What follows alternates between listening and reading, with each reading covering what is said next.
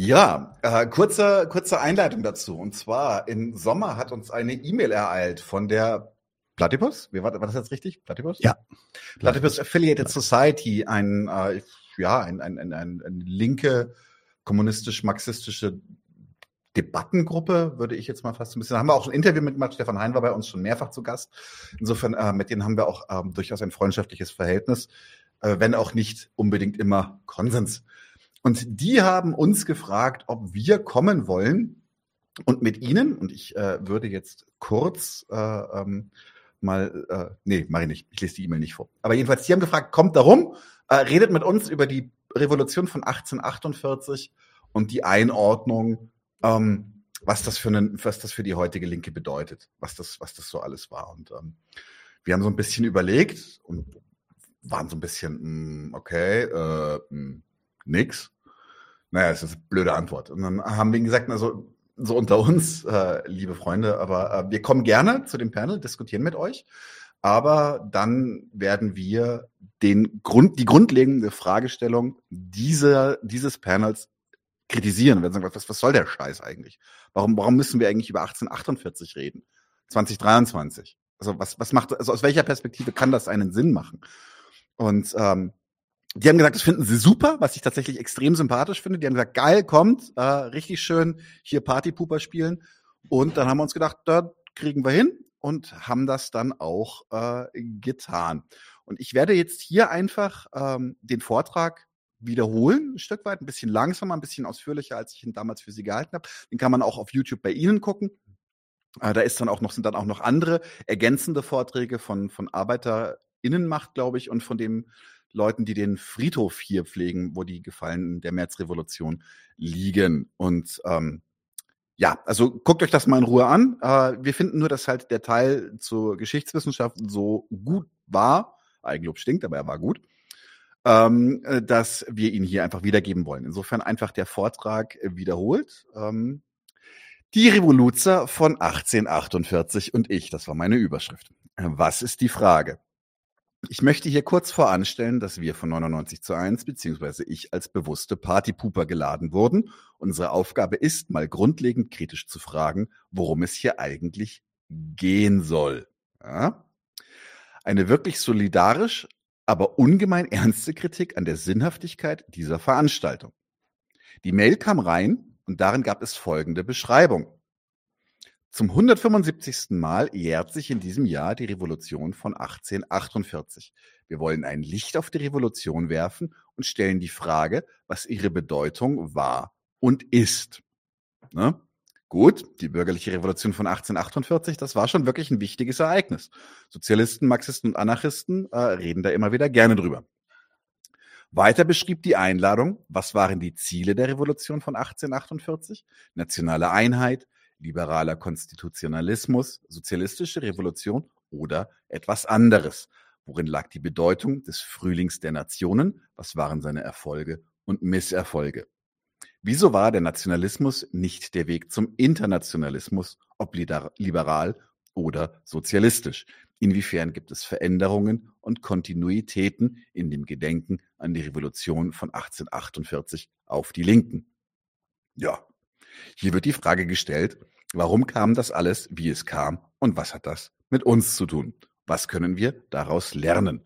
Zugegebenermaßen, ein Experte für die Revolution um 1848 herum bin ich wahrlich nicht, aber hatte gleich den Gedanken, spannend, da wollen Marxisten über die Revo von 48 diskutieren, da war doch Mischa Bakunin auch am Start. Michael Bakunin, also quasi der Begründer des politischen Anarchismus. Also habe ich mich aufgemacht zu recherchieren. Es gibt ja dieses berühmte Gefängniszellenfoto auch von Bakunin, der ist ja tatsächlich, ich glaube, sogar zum Tode verurteilt worden im Rahmen dieser, äh, dieser seiner Beteiligung an den Revolutionen um 48 herum und dann begnadigt worden. Und äh, es gibt dieses Gefängniszellenfoto, das hat auch Totenmond schon als Plattencover verwendet. Ähm, ja, genau, also richtig ikonografisch. Und dann war ich so nach 30 Minuten fertig mit meinem Überflug wo sich der Bakunin überall eingemischt hat, wo er mit Gestunk gesucht hat und sich so die ein oder andere blutige Nase ge geholt hat. Und dabei hat er sich radikalisiert, hat seinen Staatsbegriff maßgeblich verändert, etc., etc. Aha, aha, aha, aha. Und was habe ich, ich, politisch dabei gelernt? Nichts.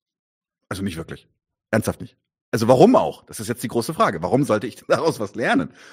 Für viele Vordenker der verschiedenen kommunistischen Strömungen war das ein extrem einschneidendes Erlebnis, das ihr späteres Werk na extrem nachhaltig beeinflusst hatte. Gut, aber dieses spätere Werk kenne ich. Ja, also genau dieses spätere Werk, das mich auch so interessiert.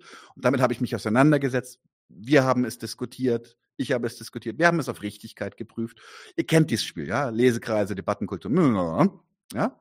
Das heißt im Klartext, dass sich die Genese, die ein Bakunin durchmachen musste, um seinen eigenen Staatsbegriff zu hinterfragen, die muss ich nicht nochmal durchmachen. Ich habe die wunderbare Möglichkeit, mich mit den aktuellen Begriffsbestimmungen auseinanderzusetzen und im Hier und Jetzt zu schauen und zu bewerten, was es alles zu kritisieren gibt.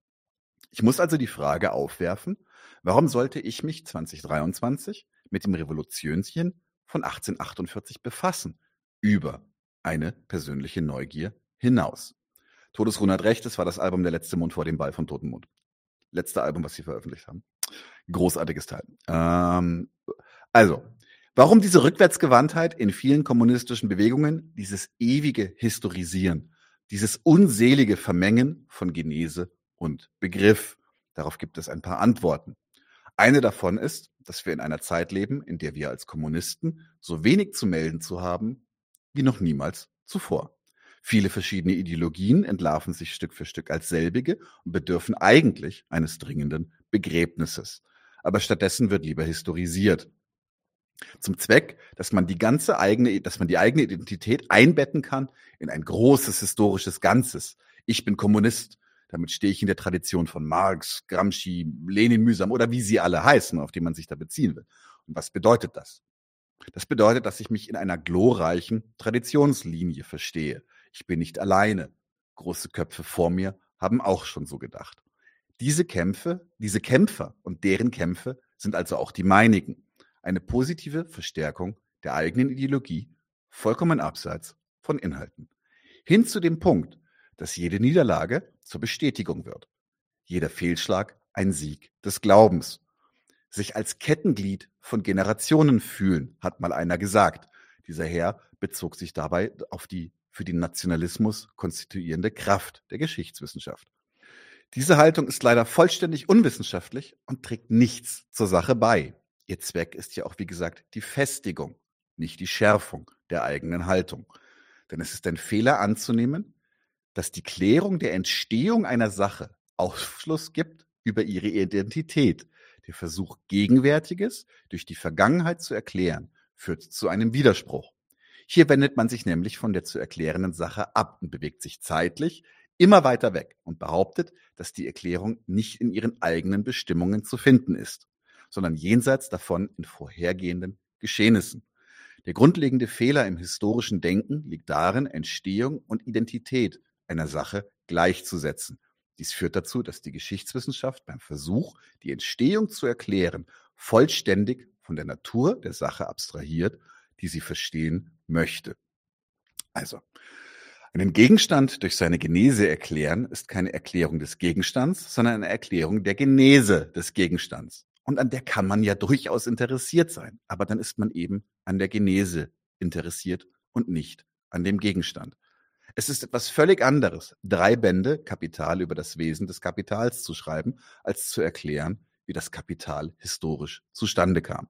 Genauso wenig wie es notwendig ist, Pythagoras Lebensgeschichte zu kennen, um den Flächeninhalt eines Dreiecks zu berechnen oder es notwendig ist, die Geschichte der Windturbine nachzuvollziehen, um ein Flugzeug zu bauen. So wenig ist es notwendig, die uralte der Geschichte der Linken auszugraben und zu verstehen, welchen, um zu verstehen, entschuldigt, welchen Problemen Kommunisten heute gegenüberstehen. Kann ich noch einen Schnaps haben? Okay. Kehle wird gerade trocken. ein nächster Einwand. Ein Verhältnis zwischen vergangenem Geschehen und gegenwärtigem Objekt besteht nur im Äußerlichen, nämlich im zeitlichen Zusammenhang. Das ist ein Problem für Historiker und scheinbar auch für euch. Ich adressiere hier das äh, Panel von Platypus. Denn die wollen nämlich eine Ursache-Wirkung-Relation nachweisen und dazu ist ein äußerlicher Zusammenhang untauglich. Historiker und auch ihr hier und jetzt verwandeln diesen äußerlichen Zusammenhang in eine innere Notwendigkeit. Hm. Ah, dafür sind Genossen da. Wo war ich? Innere Notwendigkeit. In eine, genau.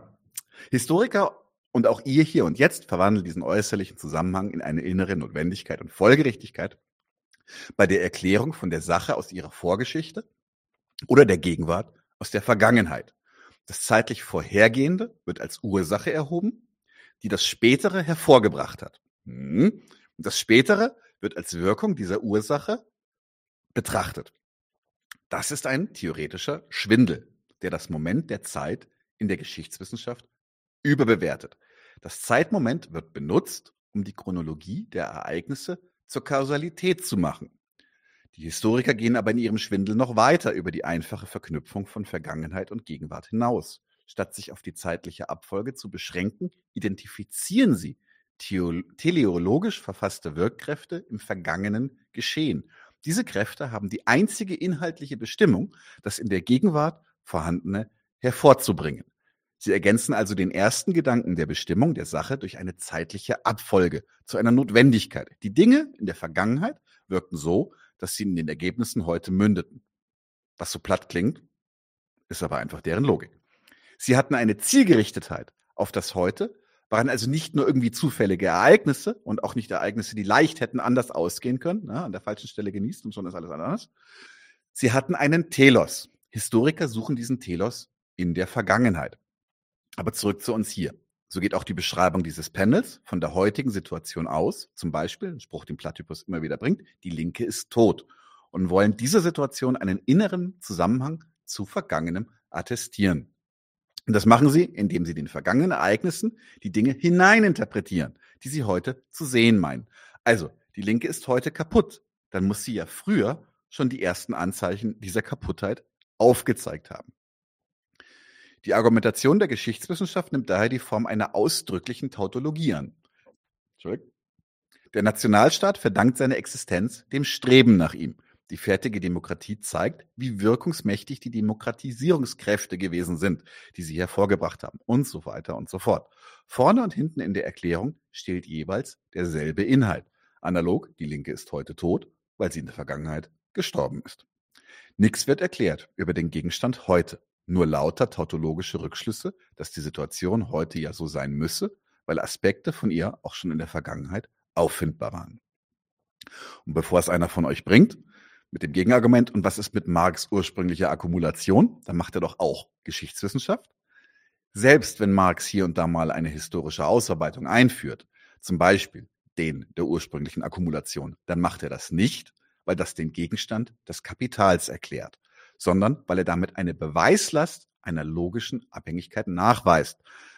Aus der Akkumulation des Kapitals und der Klassengesellschaft folgt logisch, ja, dass es so etwas für eine ursprüngliche Akkumulation gegeben haben muss, um die Mehrheit der Menschen mit Gewalt von den Produktionsmitteln zu trennen. Das ist also genau die andere Richtung eigentlich, in die er geht. Weil es heute so ist, muss etwas in der Vergangenheit gewesen sein. Ja? Andersrum, nicht weil in der Vergangenheit etwas war, ist es genauso, wie es heute ist.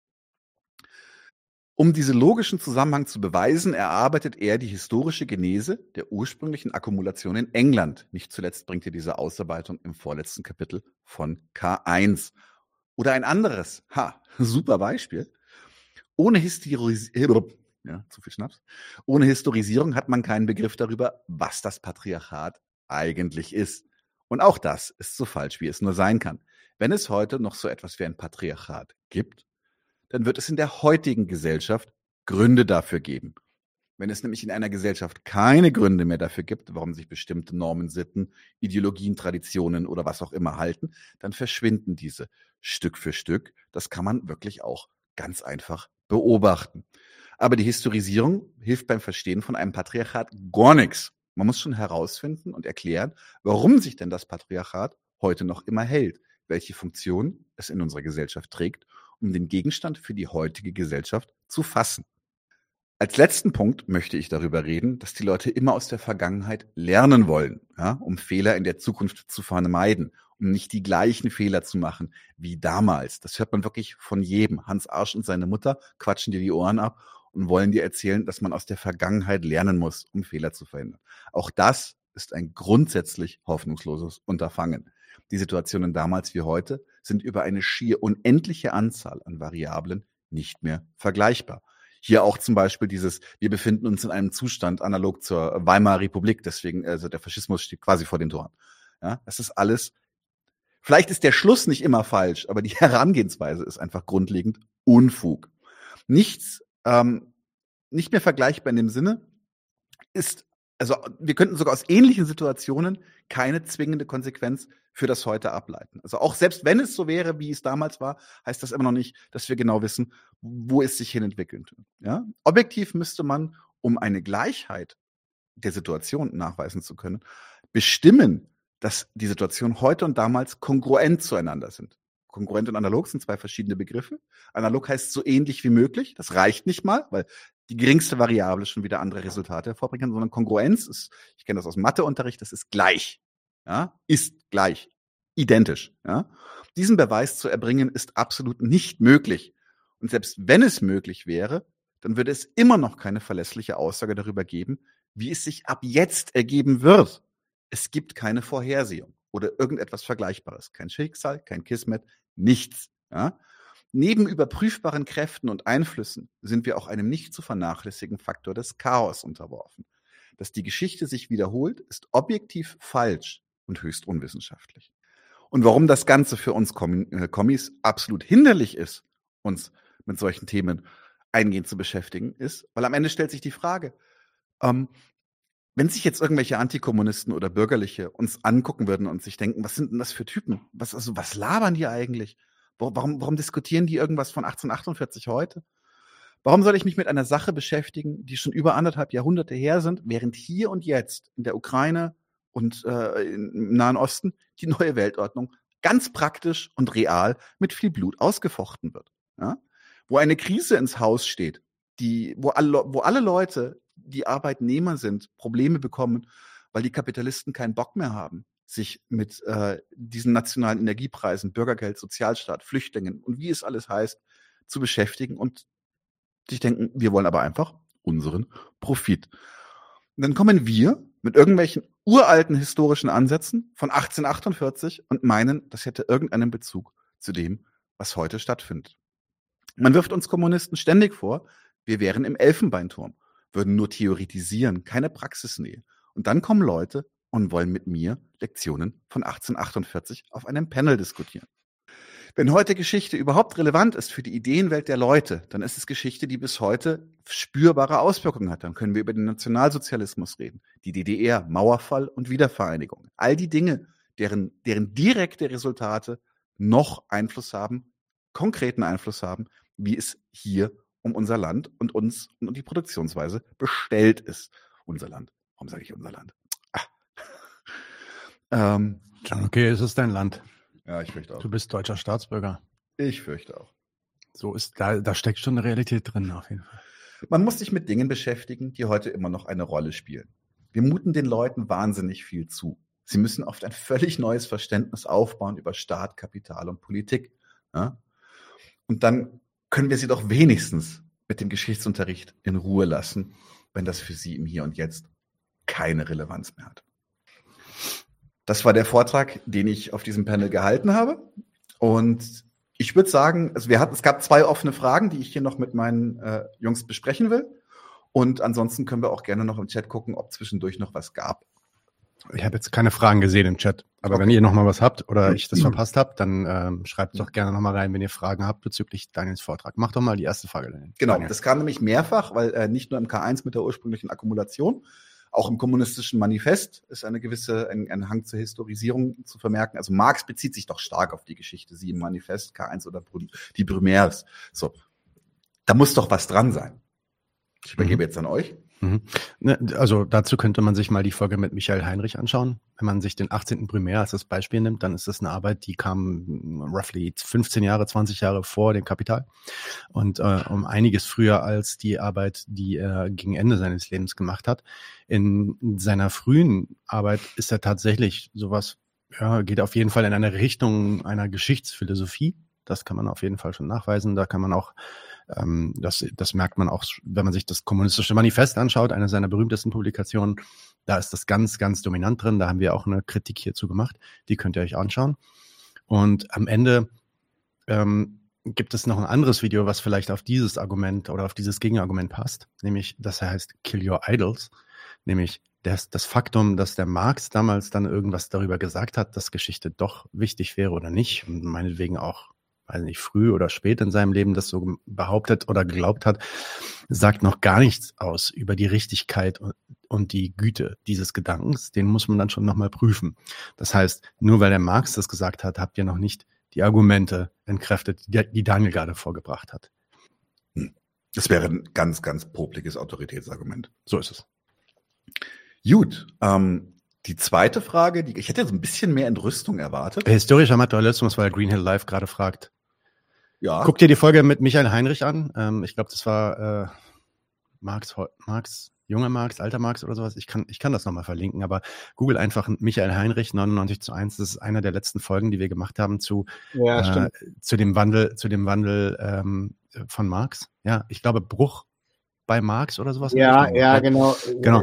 Und, und, und da äh, geht da schon relativ, und das ist halt jemand, also der, der Michael Heinrich ist jemand, der sich auch historisch wirklich sehr, sehr intensiv damit beschäftigt hat. Der hat so ziemlich jede einzelne Seite gelesen, die er verfügbar ist äh, von Marx.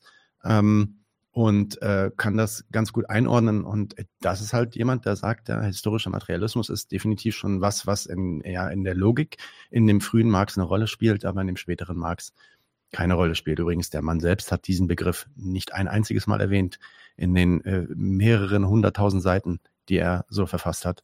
Na, mehreren hunderttausend waren es nicht, mehreren zehntausend, sagen wir es mal so, die er so verfasst hat, gibt es dieses Wort nicht ein einziges Mal. Ist ein interessanter Punkt, den Anton gerade sagt. Ne? Also warum ist NS, also Nationalsozialismus und Mauerfall für uns wichtig, aber 1848, also das, worüber praktisch ja das Panel war, nicht, das ist äh, ein guter Hinweis. So, äh, deswegen, es kam auch ein paar Kommentare in die Richtung und da würde ich, würde ich eigentlich meinen selbst so ein bisschen hinzugeben, ja. Ähm, der, der hat sich vor allem, muss ich sagen, hat sich der ein bisschen materialisiert über die äh, Diskussion, die wir in den letzten fünf, sechs Wochen hatten. Mhm.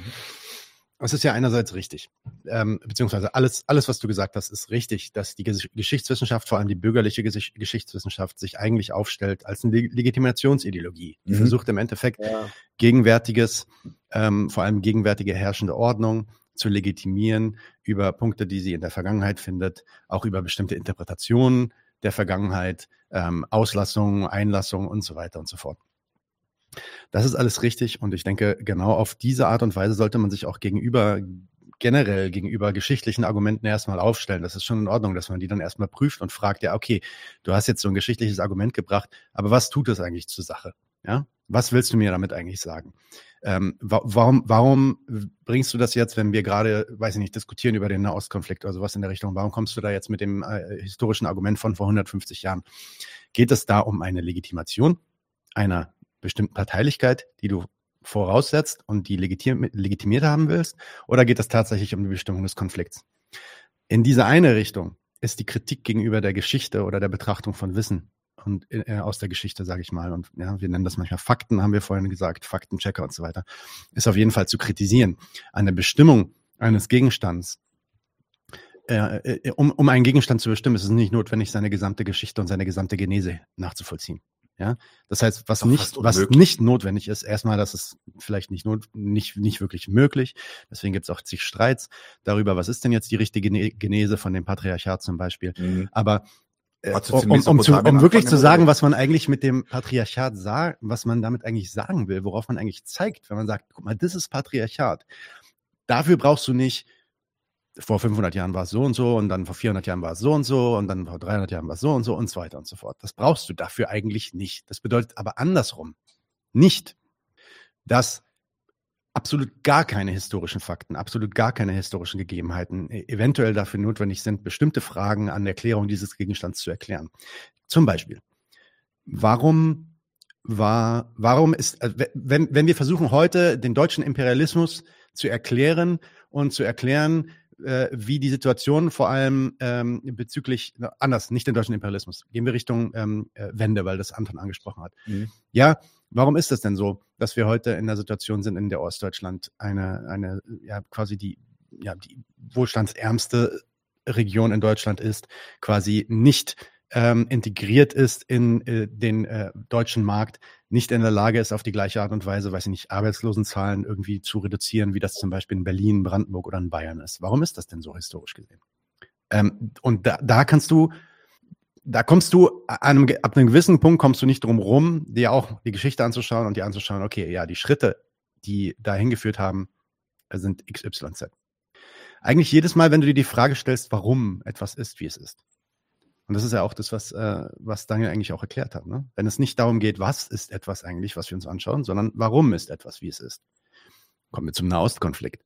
Warum ist es denn so, dass die Israelis ein Staatsprogramm aufgebaut haben, das ein, ja, ein ethno-nationalistisches Staatsprogramm ist, das alle anderen Ethnien, außer die von ihr, als ihre eigene identifizierte Ethnie exkludieren. Und das mit Gewalt. Warum ist das eigentlich so? Auch da kommst du ganz schnell, also da sagst du ein, zwei Sätze, dann bist du bei 48. Und dann äh, musst du vielleicht noch zwei Sätze weiter sagen und dann bist du bei Herzl. 50 Jahre, 60 Jahre vorher. Also um, um dieses Warum zu erklären und zu verstehen tatsächlich, warum sich diese, äh, äh, warum sich diese Konflikte so aufstellen, wie sie sind, muss man sich Fakten anschauen, muss man sich Historie anschauen. Auch den Russland- und Ukraine-Konflikt kann man natürlich erklären anhand der Aussagen der Herrscher, die diesen Konflikt gegenwärtig fahren, was die damit für Ziele haben, was die damit in, äh, äh, bezwecken, was die erreichen wollen und wie die das umsetzen, kann man auch anhand der Fakten on the ground quasi in den täglichen Nachrichten kann man nachvollziehen. Mhm.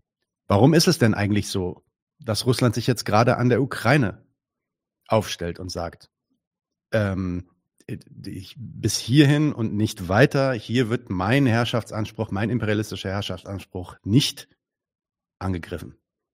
Warum ist es gerade an der Ukraine so? Und da kommst du auch ganz schnell von, ja, von, von, dem, von dem Groben ins Feine. Und da musst du dir relativ schnell dir dann auch Gedanken machen, ja, dir Fakten anzulesen. Was ich also, worauf ich ein bisschen plädieren will, ist, wenn man dieses geschichtswissenschaftlich kritische annimmt, was ich ja gut finde, sollte man sich gleichzeitig nicht zu sehr in, in, so, einer, in so einer Position bewegen, als das Wissen an sich ja, Fakten an sich, sage ich mal, mhm. irrelevant sind bei der Bestimmung eines Begriffs. Auch das, was ein Putin gesagt hat über seinen Einzug in die, in, der, in die Ukraine, ist etwas, was er gesagt hat, was in der Vergangenheit liegt, was man sich anschauen muss, um dann zu verstehen, was der für Ziele hat. Auch das ist ein historisches Faktum, theoretisch. Und auch deswegen sollte man sich nicht und das ist, das ist einer der Einschläge, den ich sehr, sehr oft sehe bei vielen Leuten, die sich ähm, diese Kritiken zu Gemüte führen, ähm, ist dieses, so, so, so, so ein, ja, vielleicht so ein Drüberschertum oder so eine leichte Arroganz gegenüber jeglicher Expertise jegliche Expertise in irgendeinem Fach. Also wenn es einen Historiker gibt irgendwie, der sich krass gut auskennt mit, weiß ich nicht, Palästina, Israel, äh, der sein ganzes Leben lang nichts anderes gemacht hat, als darüber Bücher zu schreiben, dann lacht man über den und sagt, ja, das ist alles sinnlose Arbeit. Orchideenwissenschaft. Orchideenwissenschaft und so weiter. Und das ist für mich ein Fehler. Das ist ungefähr so, als wenn man jetzt daherkommt, man ist Marxist, man hat das Kapital gelesen, man kennt die Bestimmung der des tendenziellen Falls der Profitrate und dann schaut man sich die Finanzkrise 2008 an, 2009 und sagt, was soll's, da gibt's doch gar nichts zu erklären. Das ist doch völlig klar. Das ist der tendenzielle Fall der Profitrate. Und anstatt sich anzuschauen, ja gut, wie drückt sich das denn jetzt aus? Geh mal hin, ich mach das weiter. Da ist gerade jemand an der Tür, ich quatsch mal weiter. Wie drückt sich das jetzt aus? Wie äh, entwickelte sich das tatsächlich? Was hat dazu geführt, dass die Finanzkrise tatsächlich so ausgefallen ist? Gib mir einen Moment.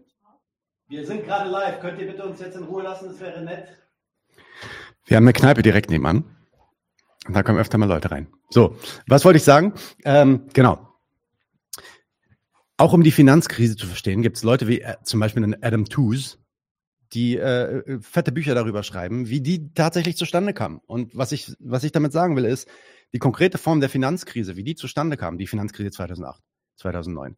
Lässt sich auf einem abstrakten Level sehr wohl erklären und das ist auch nicht falsch. Es ist nicht unbedingt falsch zu sagen, in dem Fall wäre es vielleicht tatsächlich falsch, aber es äh, könnte, es wäre denkbar, sagen wir es mal so, dass es, dass die, äh, der tendenzielle Fall der Profitrate aus dem Kapitalband 3 der Hintergrund ist, der abstrakte Grund für den Grund, ja, für die Finanzkrise 2008, 2009. Damit hat man aber noch nichts über die Finanzkrise 2008, 2009 erklärt. hat noch nicht erklärt, wie die tatsächlich zustande kam, in welcher Form die sich entwickelt hat. Ein bisschen, wenn man es ganz philosophisch wird, ein bisschen so der Unterschied zwischen Wesen, ja, das Wesen mag Kapitalismus sein, was ist aber die Form, in der sich der Kapitalismus zeigt? Und dass das nicht interessant sei, dass man sich das nicht anschauen sollte und nicht lernen sollte und dass jeder, der sich damit beschäftigt, irgendwie einfach nur so ein Elfenbeinturm Orchideenwissenschaftler wäre. Mit der Arroganz wäre ich vorsichtig. Schöne Ergänzung. Marek, magst du noch was sagen? Nein, finde ich alles richtig. Cool. Ähm, dann sind wir tatsächlich äh, mit einem relativ kurzen Zünd. Sorry, Leute, aber jetzt ganz ernsthaft. Drei Jahre das erste Mal. Äh, da hat gerade eine, eine betrunkene Redakteurin von der Frankfurter Rundschau geklopft. No way. Weil sie gesagt hat, ich bin Frankfurter Rundschau, ich sehe, ihr macht da einen Podcast, wo kann man euch hören? Frankfurter Rundschau hat einmal meinen ja, mein Artikel verhunzt. Vielleicht war das sogar die Troller. Nein, das glaube ich nicht. Nein, die hätte dich erkannt. Die, äh, die, die, die gute Dame war knallevoll, ihr, ihr Begleitung nicht und hat sie auch versucht zurückzuhalten, nachdem wir gesagt haben, wir sind live. so geht's. Äh, ich, Bam, bam, bam. ich nehme es Ihnen nicht mal übel. Like, what the fuck? Äh, Ich meine, klopf halt ein bisschen leiser ran. Ich habe schon äh, gesagt- Angry, Angry Lieferando-Lieferanten hier äh, gehabt, die weniger laut an die Tür Wie gesagt, die war, war sympathisch gut angezündet. Alright. Walter Hogan sagt gerade, Liebe geht raus ans Tristessa, nur so. Schöne Kneipe in Neukölln, aber ja, kann man hingehen. Kann man, kann man hingehen. So, So. was sagt Jakob? Ja, aber Jakob hat noch was, genau. Kann man Geschichte nicht doch für den Vergleich hernehmen und feststellen, dass es ein, einen Abfall an Klassenbewusstsein gab? Dann würde Geschichte über unsere Gegenwart urteilen. Die Frage ist, was, was das, was, was, Was ist man, der Zweck? ja, was ist, was ist, was ist der Inhalt, wenn du sagst, ein Klassenbewusstsein fällt ab? Was, was, Anders, fragen wir mal ganz anders. Angenommen, du bist daran interessiert, auf welchem Level, Level 100 oder Level 150, Mhm. also damit mache ich mir ein bisschen darüber lustig, inwiefern das überhaupt messbar ist, ne? aber okay, fair enough.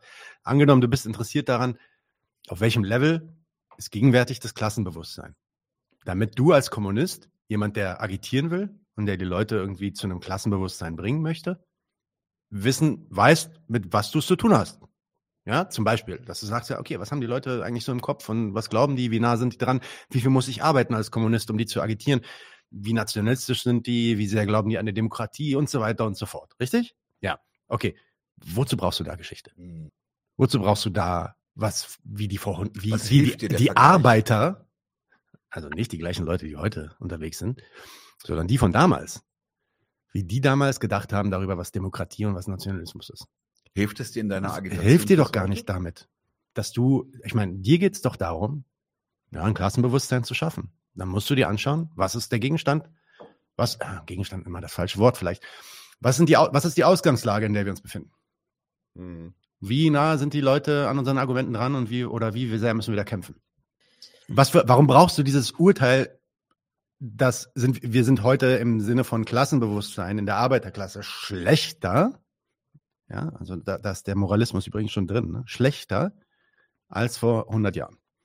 Sag du es mir. Du hast ja gefragt. Du kannst mir sagen, was das bringen soll. Ich, ja, also finde ich, finde ich einen guten Punkt. Also das, und dann auch nochmal, noch mal das, was du gerade angerissen hast, ne?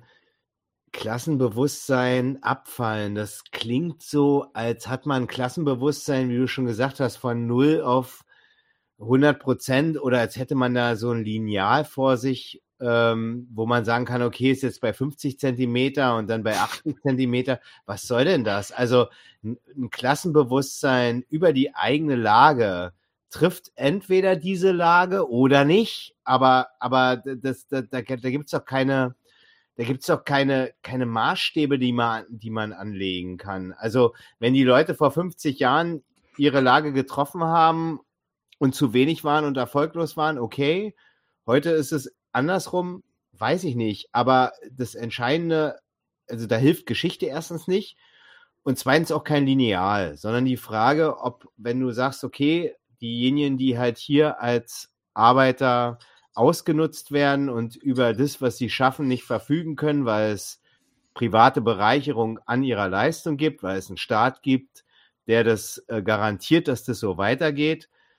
dann ist die Aufklärung darüber einzig und allein diejenige, dass man genau diesen Punkt denen erklärt und, und nicht die Frage, ob sie 30 Zentimeter oder 40 Zentimeter darin wei weitergekommen ist. ist doch kein Computerspiel, sondern es ist die Frage, ob, ob man es trifft oder nicht und, und nicht die Frage von Abfall oder Auf, Aufwind. Keine Ahnung. Das ist ein sachfremder Maßstab. 30 Zentimeter oder 40 Zentimeter, that's what she said. 20 Zentimeter. Der sexistische Witz, den hatte ich schon. Rassistische Witze hatte ich jetzt auch. Das war mein sexistischer und der ableistische kommt am Ende. Der kommt noch, der muss noch kommen. Gut. Ähm, wollen wir weitermachen mit Stammtisch? Wenn es keine Fragen mehr gibt. Ich habe jetzt nichts mehr gesehen. Äh, Na, es gab halt, es gab zum Beispiel eine noch, die kann man aber eigentlich nur, nur ähm, äh, wie soll ich sagen, wohlmeinend, äh, ja, natürlich. Ähm, Schröck 3 schreibt, Peak Geschichtsphilosophie ist dann wohl die Kliodynamik von Peter Turchin, Turchin, der versucht, Geschichte mathematisch zu modellieren und landet dann eher in der Esoterik. Ja, natürlich, weil, wie gesagt, also das, der, der Wahnsinn, dass du, dass du etwas so Komplexes wie eine, äh, eine, eine, eine politisch-ökonomische Situation so vollständig erfassen kannst, dass du es modellieren kannst. Ne, also ohne mich. Green Hill Life sagt, man kann in die Geschichte schauen, welche Methoden der Arbeiterbewegung damals genutzt haben. Die kann man mit heute vergleichen und schauen, ob sie noch aktuell sind. Nein, das hat auch übrigens Daniel auch gesagt. Genau. da, gibt es genau keine, da gibt es keine Notwendigkeit. Da musst du richtig, richtig aufpassen. Das ist nämlich falsch. Mach genau. mal, Daniel, mach mal. Ganz genau. Es ist nämlich die Sache, so, so, wenn die damals genutzt haben, warum sollten sie heute nutzen? So. Die Situation Was? ist nicht die gleiche. Das ist das Problem. Ja. Und, und du, die, die Gleichheit, diese Gleichheit, die müsstest du beweisen, also wenn du wirklich wissenschaftlich daran gehen willst und sagen wirst, ey, ich gucke jetzt einfach in die Vergangenheit, um zu gucken, was hat damals funktioniert. Aus irgendeinem Grund wurde das vergessen, was funktioniert hat. Übrigens, wenn es funktioniert hat, warum sind wir dann eigentlich noch hier? Aber okay, aus irgendeinem Grund wurde das vergessen. ähm, und du hast, jetzt, da, du hast da in der Side Note übrigens was ganz Wichtiges gerade gesagt. Nein, aus, Moment, yeah. aus irgendeinem Grund wurde das vergessen und jetzt müssen wir das wieder irgendwie aus der Vergangenheit rausbuddeln jetzt müsstest du, wenn du einen wissenschaftlich wirklich ernsthaften Anspruch hast, müsstest du jetzt eigentlich beweisen, dass dieses eine Tool, was damals funktioniert hat, was alle vergessen haben, tatsächlich 100% anwendbar ist auf unsere Situation heute. Also, dass die Situation heute exakt die gleiche ist, wie die Situation von x Jahren, welche, weiß nicht, 150 Jahren oder was du dir anguckst. Ja, viel Spaß bei der Arbeit. Anstatt sich einfach direkt anzuschauen, ganz ehrlich, anstatt sich einfach direkt anzuschauen, was geht heute, was nicht, geht nicht. Also es ist doch kein, das ist doch kein Hexenwerk. Wie kriegt man, setzt sich mit jemandem zusammen, ein, zwei Personen und versucht, die davon zu überzeugen, dass diese, diese Nation nicht für sie da ist. Und dann schaut doch mal, was geht. Das bedeutet ja nicht, also eins muss man ja sagen, das bedeutet, und das ist wieder dieses Streben gegen irgendwelche Fakten und irgendwelche Autoritäten und so. Das bedeutet ja nicht, dass man nicht auch Argumente lernen kann. Ja, und dass man auch, weiß ich nicht, bestimmte Techniken lernen kann, wie man zum Beispiel reagiert, wenn, ja, typisch, eine Frage nach der Alternative kommt zum Beispiel. Was sagst du dann? Ja, dann, wenn, aber dem geht eigentlich vorher, dass du selber verstanden hast, dass die Frage nach der Alternative in einem Agitationskontext äh, von Kommunisten ein Unsinn ist. Und die musst du dann entkräften. Und dann lernst du halt die Argumente, wie du es machst. Ja. Hast du das angebildet? Gibt es Folgen zur Geschichtsphilosophie? Gerade so die Psychoanalyse und den krassen Adorno-Bezug bei Platypus als Geschichtsphilosophie fände ich spannend, das Thema. Ja, gibt es. Wie gesagt, äh, einmal die letzte Folge mit Michael Heinrich, die kannst du dir auf jeden Fall anschauen, da bringt er auch schon eine gute Kritik. Und die äh, Folge ähm, mit Albert Krölz zur Kritik des Freudemarxismus. Kritik des ja. Freudemarxismus, die sich eigentlich inhaltlich um die Frankfurter Schule dreht, aber die, die nimmt eigentlich auch einen sehr, sehr hohen Aufschlag auf diese ganzen Fragen. Wir haben außerdem eine Frage, eine Folge gemacht, ähm, zum kommunistischen Manifest mm, äh, mit Stefan Hein, in der ein Streit begann über diese Geschichtsphilosophie, woraufhin ich dann eine Antwortfolge beziehungsweise eine Kritikfolge gemacht habe zum kommunistischen Manifest, in der ich das kommunistische Manifest durchgegangen bin und diese ganzen geschichtsphilosophischen Ideen versucht habe, einfach mal ähm, zu äh, ja, auseinanderzunehmen. Mhm. Und da, da sind auch einige Literaturverweise drin, auch ein paar Texte, die äh, sehr, sehr gut sind, sich dazu anzuschauen. Äh, insofern guckt ihr gerne dieses Video an. Ähm, das sind so ein paar Grundargumente. Natürlich kannst du jetzt sagen, ja, aber der eine Typ aus, weiß ich nicht, aus den, aus der marxistischen Riege hat noch ein bisschen was anderes gesagt. Nee, das bewegt sich auf einem sehr grundsätzlichen Level. Was haben diese Geschichtsphilosophen eigentlich alle gemeinsam? Was wollen die eigentlich alle erreichen? Und das wird dann kritisiert. Das kannst du dir mal angucken und wenn es dir was taugt, sagst Bescheid und wenn nicht, dann schreib's in die Kommentare und dann gucken wir weiter. Jo. Ich habe noch einen Punkt hier. René Wolf sagt, sollten Kommunisten nicht erörtern, welchen Einfluss moderne mediale Vorführung und hohe Arbeitsdichte auf die objektive Konzentrationsfähigkeit beim Lesen des Kapitals hat. Lieber René, die Leute wollen das Kapital nicht lesen. Das, das ist der entscheidende Punkt. Das ist dieser manipulative Gedanke auch wieder. Da. Ja, das, das ist, ne, also ähm, es interessiert keine Sau, was die mediale Vorführung und die hohe Arbeitsdichte da im Zusammenhang mit der Konzentrationsfähigkeit haben. Die Leute wollen das nicht lesen. Sie haben aber Beschwerden und Probleme. Und dafür braucht man nicht zwingend erstmal das Kapital, sondern dafür braucht man eine gute Erklärung, wieso und warum, also wo, woher die Beschwerden kommen, was die Gründe der Beschwerden sind. Und dafür muss man nicht zwingend erstmal das Kapital gelesen haben. Da braucht man erstmal nur eine vernünftige Erklärung, mit der die Leute erstmal verstehen, dass das nicht einfach nur der Arbeitgeber, der einfach ist, der, der, der sie, der sie schädigt, doch, doch, das macht er natürlich schon, aber eben nicht als Person, sondern weil es sein Zweck ist in der Wirtschaft und dass es auch keine falsche Politik ist. Brauche ich dir auch nicht erklären, René. Das weißt du auch. Ähm, dafür muss man aber nicht zwingend das Kapital lesen und darauf kommt es sich an, sondern muss, ich, muss einfach verstehen, was der Grund der eigenen Lage ist. Da muss man nicht 700 Seiten für lesen. Das kann man auch im, im Zweifel in 30 irgendwie geklärt haben. Das muss man dann halt nur gut und richtig zusammenfassen. Okay, This eine. Video incoming. Mai äh, Streuselkuchen. I, äh, ich verstehe nicht, warum ihr den Linken den Geschichtsunterricht ersparen wollt, um dann ständig zu sagen, bei XYZ müssen wir schauen, warum es so ist. Das war dann mein Einwurf. Verweist ihr nicht auch auf die Geschichte? Ja, ja, ja, klar. Also ich meine, natürlich habe ich das jetzt gerade ganz explizit gemacht und habe gesagt, bei bestimmten Gegenständen, nämlich bei geschichtlichen Gegenständen, ist es notwendig, sich die Geschichte anzuschauen. Ja. Ja, also wenn du, wenn du dir die Frage stellst, wie etwas zustande kam, warum es so ist, wie es ist, wenn das dich interessiert, wenn das notwendig ist, um für dich, um zu verstehen, warum die Lage so ist, wie sie ist. Nimm den Nahostkonflikt. Warum ist es eigentlich so, dass äh, die, äh, die Palästinenser in Gaza da eingepfercht sind in, in diesem, äh, ja, manche sagen Freiluftgefängnis. Warum ist es eigentlich so?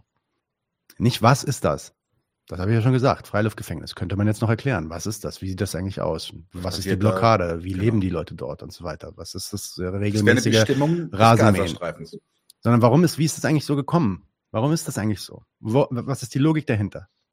Dann bist du bei manchen Gegenständen schon darauf angewiesen, dir geschichtliche oder ja, ich sag mal, faktuelle, sagen wir mal, äh, ja, äh, Ereignisse anzuschauen.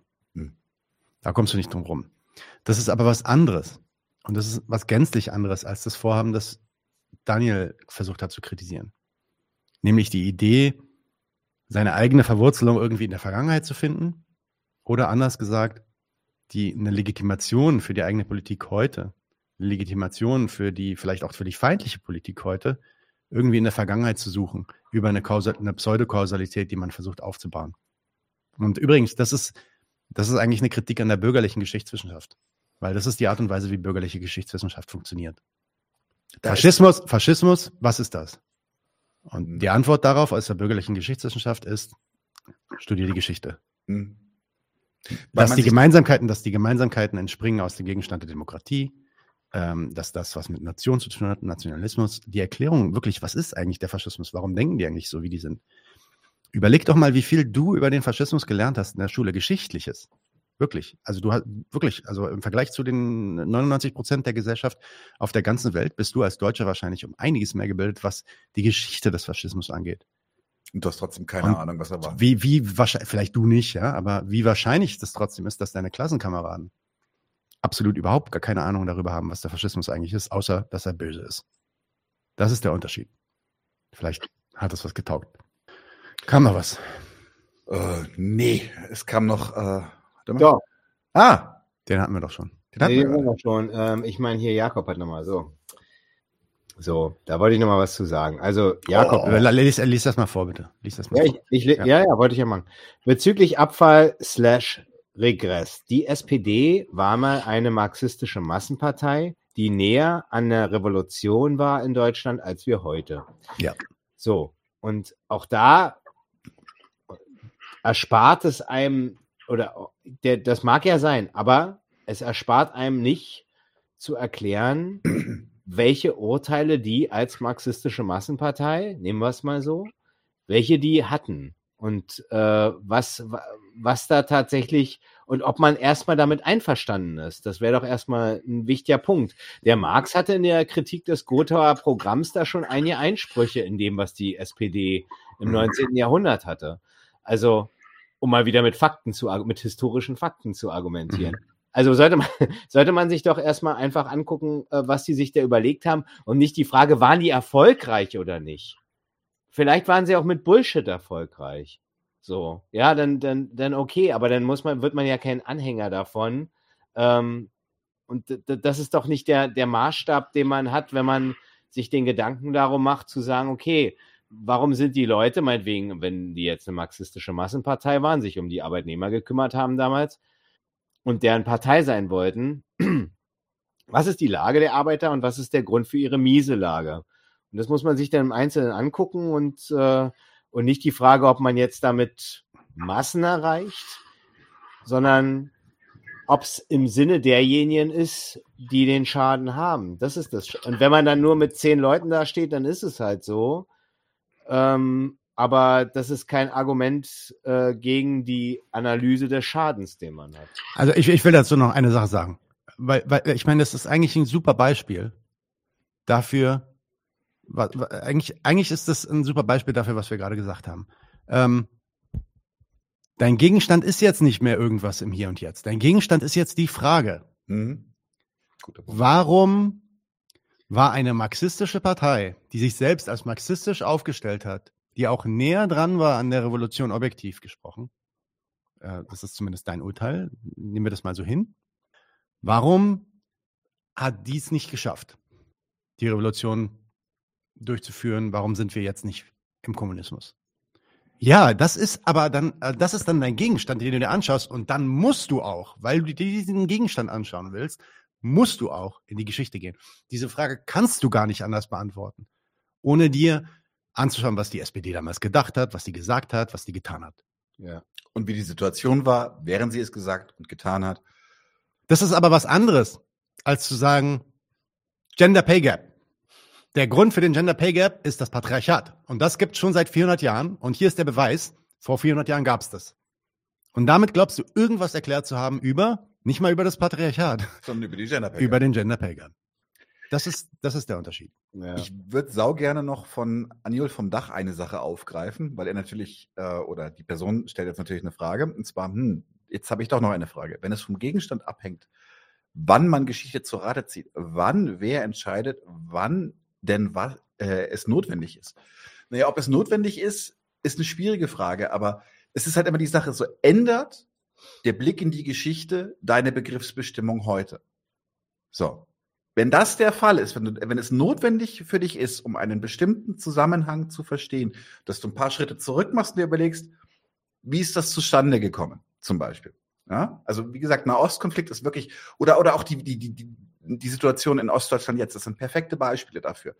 Ähm, da kannst du bestimmen, was ist der Zustand heute. Das kannst du bestimmen, ohne irgendwie groß in die Geschichte zu gucken. Aber wenn du verstehen willst, was ist passiert und was hat das für, was hat, also was hat das für eine Historie hinter sich, dann musst du einfach. Du fragst nach dem geschichtlichen Gegenstand. Wenn du genau. in die Geschichte schaust, fragst du schon nach dem geschichtlichen Gegenstand. Genau. Es ist, es ist eigentlich relativ selbsterklärend an der Stelle. Und, und, und ich, ich sage ja auch gar nicht, dass es nicht, dass man aus dem nichts lernt. Auch über übrigens, auch über den Nationalismus. Man kann auch an der Geschichte Israels oder an der Geschichte Deutschlands einiges über den Nationalismus lernen. So ist es nicht. Deswegen sollte man sich da auch jetzt nicht so drüber erheben und sagen, diese ganzen Geschichtshandys, die haben keine Ahnung. Ich muss auch sagen, dass der eine, einer der Nationalismuskritiker, die wir hier vorgeführt hatten, Eric Hobsbawm, genau. der war äh, Geschichtswissenschaftler und hat schon relativ gute Bestimmungen geliefert, was Nationalismus eigentlich ist. Einfach nur dadurch, dass er sich die Geschichte der Nationalismen auf der ganzen Welt angeschaut hat. Aber ich sage ganz bewusst, relativ gute, weil eine richtige Bestimmung liefert er nicht. Schaut euch mal das Buch an. Mhm. Richtig erklären, was ist der Nationalismus eigentlich? Kommt dem schon ganz nah, gibt dem schon, gibt einem schon interessante Informationen. Er Wirklich bestimmen, was der, er, er widerlegt vor allem Mythen, genau, historische Mythen und so weiter, die in der Gesellschaft hier gang und gäbe sind. Aber richtig bestimmen, was der Nationalismus ist. Was ist das eigentlich? Was ist eigentlich diese Denke? Woher, ja, also wie funktioniert die Logik? Das erklärt er nicht. Tja. Ja. Jetzt ist aber wieder nee, die. Nein, niemand da. Weg. Niemand da. Nächster Stammtisch. Stammtisch, alright, let's go. Unbedingt. Wo ist er denn da?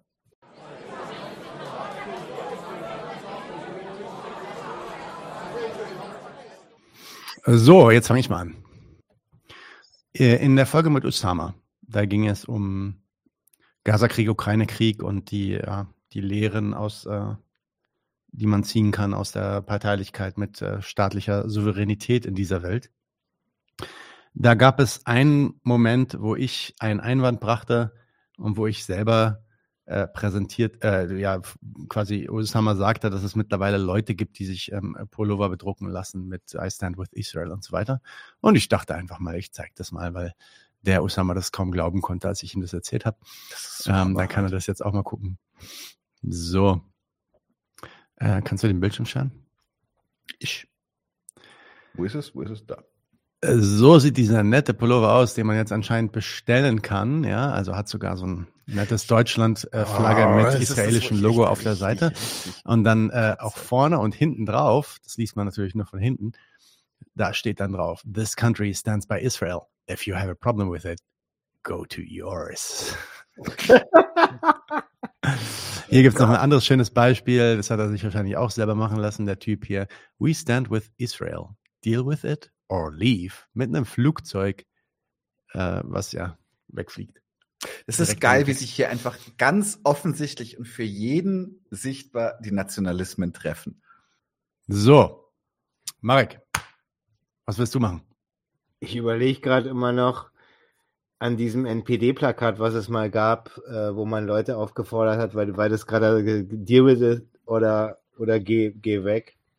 Da gab es mal irgendwie so eine, so eine, so ein, so ein NPD-Plakat, äh, wo, wo so Leute, die man muslimisch lesen würde, auf so einem fliegenden Teppich.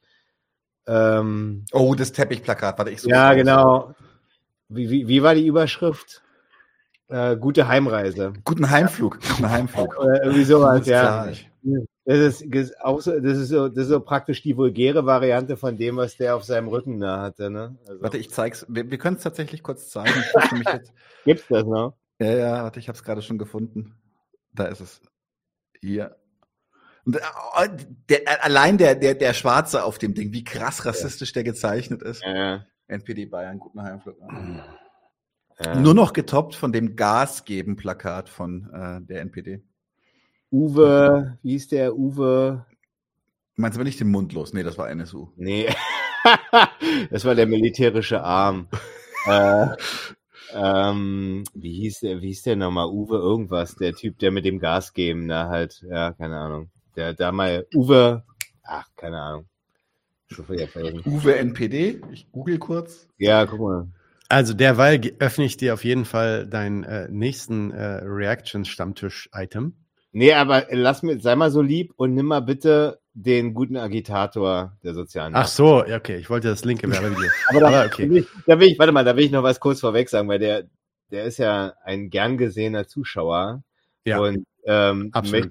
es geht nicht darum, ihn jetzt lächerlich zu machen. Es geht da nur darum, zum einen hat, war so ein bisschen, und das ist ulkig an dem Video, gibt es eine handwerkliche Besonderheit. Das andere ist, äh, da ist auch ein Widerspruch drin, aber lass uns das mal angucken. Ich glaube, der kann auch ein bisschen über sich selbst lachen, das ist schon okay. Öffentlichkeit wird manipuliert. In unserem Wirtschaftssystem kontrollieren wenige reiche Kapitalisten die großen Medienkonzerne. Und eben diese Medien schreiben dann natürlich im Interesse der Kapitalisten, denen sie gehören. Auf diesen Umstand weisen Daniela Dahn und Rainer Mausfeld in ihrem Buch Tam Tam und Tabu hin. Auf Achtung. diesen Umstand weisen Daniela Dahn und Rainer Mausfeld in ihrem Buch Tam Tam und Tabu hin. Im sehr lesenswerten Hauptteil dieses Buches fassen sie die Entwicklung in der DDR kurz nach der Demokratischen Revolution 1989 zusammen. Westdeutsche Parteien, Parteistiftungen sowie westdeutsche Medienkonzerne änderten die Meinung der DDR-Bevölkerung, die sich größtenteils kurz nach dem Mauerfall ähm, im November 1989 noch für einen demokratischen Sozialismus aussprach, hin zu einer Haltung, die auf eine komplette Übernahme des Wirtschaftssystems der BRD hinauslief. Ja, Okay, also hinten raus, das, das stimmt nicht. Äh, ich sag mal so, äh, man kann jetzt nicht nur, weil man Leute, also es ist ein sehr merkwürdiger Gedanke, der könnte fast von Fabian Lehr kommen, irgendwie, dass man einfach Leute irgendwie bespaßt mit irgendeinem Medium und dann nehmen sie das sofort irgendwie auf. Nee, nee, die haben, denen ist das schon eingeleuchtet, was denen da mitgeteilt wurde. Aber das ist jetzt ein Nebenkriegsschauplatz. Das Interessante ist, dass er auf der einen Seite sagt, ja, da sind Kapitalisten, die halten irgendwelche Medien in ihrer Hand. Ja, stimmt schon so. Ähm, gleichzeitig sollen die aber für eine gesamte Staatsräson geworben haben, ähm, und, und wiederum gleichzeitig aber auch nur für ihre eigenen Interessen als Medienkapitalisten. Also es passt nicht wirklich zusammen. So, wenn ich jetzt sage, ich bin Medienkapitalist, habe ein Geschäftsinteresse, äh, dann mache ich halt da ein Geschäftsinteresse, aber jetzt nicht wegen einer ganzen Staatsräson die Propaganda. So, das. Äh, es sei denn, es sei denn. Es sei denn, die Medien sind in der Hand der Sta des Staates. Ja, oder die Sta ja, sagen, nee, der Staat ist in der Hand der Kapitalisten. Ja, whatever. Aber das, das so, so rum äh, passt es tatsächlich nicht. Man müsste sich dann nochmal wirklich anschauen, warum das jetzt letztendlich so war. Er hat ja insofern recht. Es gab in der Tat ja in der Zeit, war damals noch irgendwie 15 oder was, äh, es gab schon irgendwie noch so einen, eine, eine, eine gewisse Unstimmigkeit oder eine Strittigkeit darum, wie das jetzt mit diesem ostdeutschen Staat halt weitergeht. Ähm, aber jetzt so, so zu behaupten, dass das wäre jetzt einfach so eine Sache, da kamen dann Medien, die haben eigentlich im eigenen Interesse ein Geschäft gemacht, um gleichzeitig aber für eine ganze Staatsräson irgendwie die, die Trommel zu schlagen. Das, und, und, und dann ist es bei denen praktisch sofort eingeleuchtet, wie man muss denen das in die Zeitung schreiben, die haben es geglaubt. Nee, die fanden es dann halt auch letztendlich nachvollziehbar für Bananen und CDs, äh, sich Deutschland anzuschließen. Ja. Eine, eine, eine Frage eine rein formelle Frage vielleicht auch an die Crowd. Was hat es eigentlich damit auf sich, dass er das Buch so aus dem Bild rauswirft? Also er hat das Buch irgendwie dann hier so und dann macht er so. Au! Okay. Sorry. Sorry. Das war der einzige Grund, warum ich dieses Video. Das hätte ins Auge gehen Machen, aber ich ne, ernsthafte Frage, machen das die Influencer so, dass die dann so Bucher hinhalten? Nee, ich glaube, das ist einfach, das ist ja der Grund, warum ich das überhaupt so überhaupt lustig fand. So einerseits, weil dieser Buchtitel so dermaßen bescheuert ist, Tam Tam und Tabu, aber gleichzeitig dieses aus dem Fenster werfen. Also ich fand's, ich glaube nicht, dass das äh, dass das eine Besonderheit von Influencern ist, sondern dass es einfach eine Ungeschicklichkeit im Videomachen ist. Er hat ja auch offensichtlich da denselben äh, Sprachinhalt zweimal gehabt. Ja. Mhm. Großartig. Vielen Dank. Also hat auf jeden Fall fast wie ein Witz von Nadim so von der Qualität. Ja. Horst Pansen schreibt Beginn einer Wrestling-Halle. Da muss ich sagen, uh, a man's gotta know his limitations. Uh, raufen nur im Vollrausch mit dem Jungen. Ich, ich muss im Vollrausch sein, nicht er. Ja, genau. Und ja. ich muss nüchtern sein, weil sonst. ähm, Jüt, dann habe ich noch was. Ja, mach mal. Ja, warte, warte, warte. Uh, einen ganz glorreichen Artikel, der einfach auch unheimlich hoffnungsvoll macht und fröhlich ja. und gut in die Zukunft blicken lässt. Denn CDU-Außenpolitiker Kiesewetter sagt, Westen muss sich mental und materiell auf Krieg einstellen. Und was er macht, äh, ist, er sagt, wir müssen einfach die Ukraine in die NATO aufnehmen und wenn das zu Eskalationen führt, dann ist das so. Die müssen jetzt einfach sein. Habt euch doch nicht so. Das ist ein Artikel aus dem Redaktionsnetzwerk Deutschland, können wir verlinken, ähm, ist ein ist äußerst interessante, äh, ja, äußerst interessant, das zu lesen, wie leichtfertig mit potenziellem Untergang aller Zivilisationen und dem Tod von Abermillionen Menschen umgegangen wird, im Interesse der ah, eigenen und, Hegemonie. Und ich denke, was man auf jeden Fall auch daraus sehen kann, also das, das, das ist ja eine Nachricht, die jetzt nicht nur von dem CDU-Außenpolitiker Kieserwetter kommt, sondern auch, weiß ich nicht, wer hat das letztens erzählt mit der Kriegstüchtigkeit? Deutschland muss wieder kriegstüchtig werden. Das ist Pistorius, genau. Boris. Ja. Das ist Inhalt der gegenwärtigen Staatsräson. Wir befinden uns in einer Kriegswirtschaft. Deal with it. Zumindest soll es da hingehen. Ähm, und ja, das ist auch nicht mehr weit weg, dass äh, da Einsätze kommen, beziehungsweise das wird zumindest angedacht und angeplant. Insofern. Ähm, das sagt er auch in dem Artikel mit dem mit ja, der Kriegswirtschaft, ne? Also wir müssen alles Mögliche da reinschmeißen an Kriegsmaterial, was wir jetzt produzieren, und am Ende kommt das, was da in der Überschrift zusammengefasst ist. Ähm, und, und irgendwann wird irgendein Urenkel von Gerhard Baum beim, bei Sandra Maischbergers Urenkel sagen, ja, wie, wie, wie ist denn das jetzt eigentlich dazu? Großartige Überleitung zum, zum Senf. Ja. Das ist ein kleiner Applaus wert. Zurück zum Senf? Zum, zum Senf von unseren Urenkeln. Nein, das Nein, weil, wir, weil der, der Baum hat doch vorhin gesagt, so als er einleitet. ganz am Anfang. Mit, mit Ach dem so. zweiten- ja, Also Rückleitung. Ja, okay, alles klar, alles klar. No explanation needed. Sorry, ich bin auch ein bisschen He's müde drunk. mittlerweile. No, I'm not drunk. Yes, you are. Do I hit you? No. Okay, I'm drunk. Jetzt ist die Zeit, mit ihm zu raufen. hoffentlich kommt der Baumwitz noch. Es gucken noch 200 Leute zu. ah, Witz, Witz, bevor wir übergehen Genau, zu ähm, äh, Kulturgedöns. Naja. Witz, let's go. Äh, gehen ein Augenarzt, ein Ohrenarzt, äh, ein Pathologe und ein Chirurg auf Entenjagd. Ja? Dann sagt der Augenarzt dem Schatten nach, könnten es Enten sein. Sagt der Ohrenarzt dem Geräusch nach, könnten es Enten sein. Der Chirurg ballert los, bam, bam, bam, bam, bam, sagt zum Pathologen, geh nachschauen.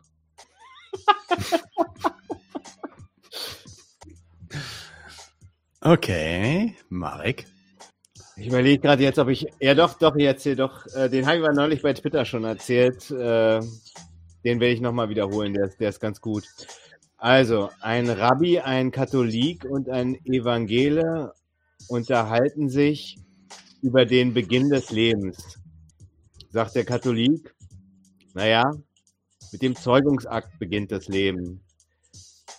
Sagt der Evangele, nein, nein, Erst wenn der erste Schrei nach der Geburt vernommen ist, dann beginnt das Leben. Sagt der Rabbi, nein, meine Herren, ganz falsch. Das Leben beginnt, wenn der Hund tot und die Kinder aus dem Haus sind. Der ist wirklich schön. Der ist wirklich schön. Hast du noch einen?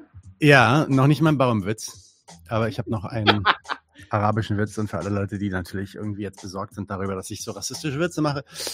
Standpunkttheorie, ich darf das, weil ich bin Araber. Äh, und wie gesagt, das ist ein bisschen self-deprecating Humor, ja. Insofern, äh, bear with me. Ähm, diese Witze sind auch immer sehr grotesk und sehr surreal. Insofern folgt mir einfach mal. Ja? Kommt ein Typ in einen Kopfladen, in einen Laden, der Köpfe verkauft, verkauft, Köpfe verkauft und sagt, äh, mein Kopf ist total abgenutzt. Ich brauche einen neuen Kopf. Haben Sie einen guten Kopf für mich?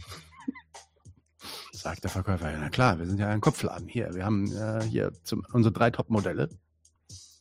Das ist ein französischer Kopf, kostet 150 Euro. Exzellent. Funktioniert einwandfrei. Ist, die, diese, diese Art der Köpfe sind äh, verantwortlich für weltweit verantwortlich für Philosophie und große Wissenschaft. Dachte, okay, okay. Und was ist mit dem? Ja, das ist ein britischer Kopf. Kostet 250 Euro. Das sind sehr, sehr äh, ja, militärisch intelligente Köpfe, mit denen kann man die Welt erobern. Okay, okay. Und was ist mit dem da? Na, das ist tatsächlich unser teuerster Kopf, den wir haben. Das ist ein arabischer Kopf, der kostet 1000 Euro. Sagt er. Was? 1000 Euro? So viel mehr als der britische Kopf. Ja, ja, weil der wurde noch nie benutzt. Der ist richtig geil. Der ist richtig geil. Applaus dafür. Der ist richtig geil.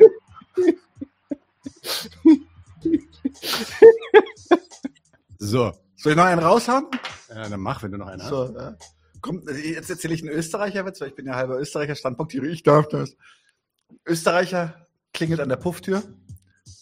Puffmutter macht auf, sagt der Österreicher. Ich würde gern rein, aber ich habe nur 10 Euro. Sagt die Puffmutter, Alter, für 10 Euro kannst du in das Haus gehen und dir einen runterholen. Klingelt 20 Minuten später wieder der Österreicher. Sagt die Puffmutter, was ist denn jetzt? Sagt der Ösi, ja, ich würde gern zahlen.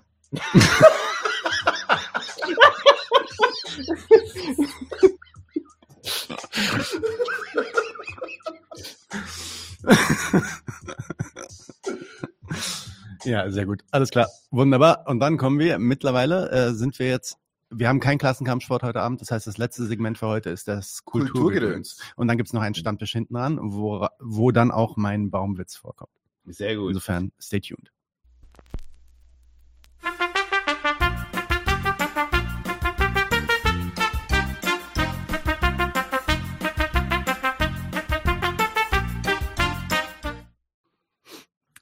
So, liebe Leute, äh, tatsächlich haben wir ja schon über den Free Jazz gesprochen. Ähm, über neue Musik traue ich mich nicht zu sprechen. Äh, es geht um Musikrichtungen, die irgendwie Grenzen aufgebrochen haben, äh, ob das jetzt politisch war oder nicht so politisch.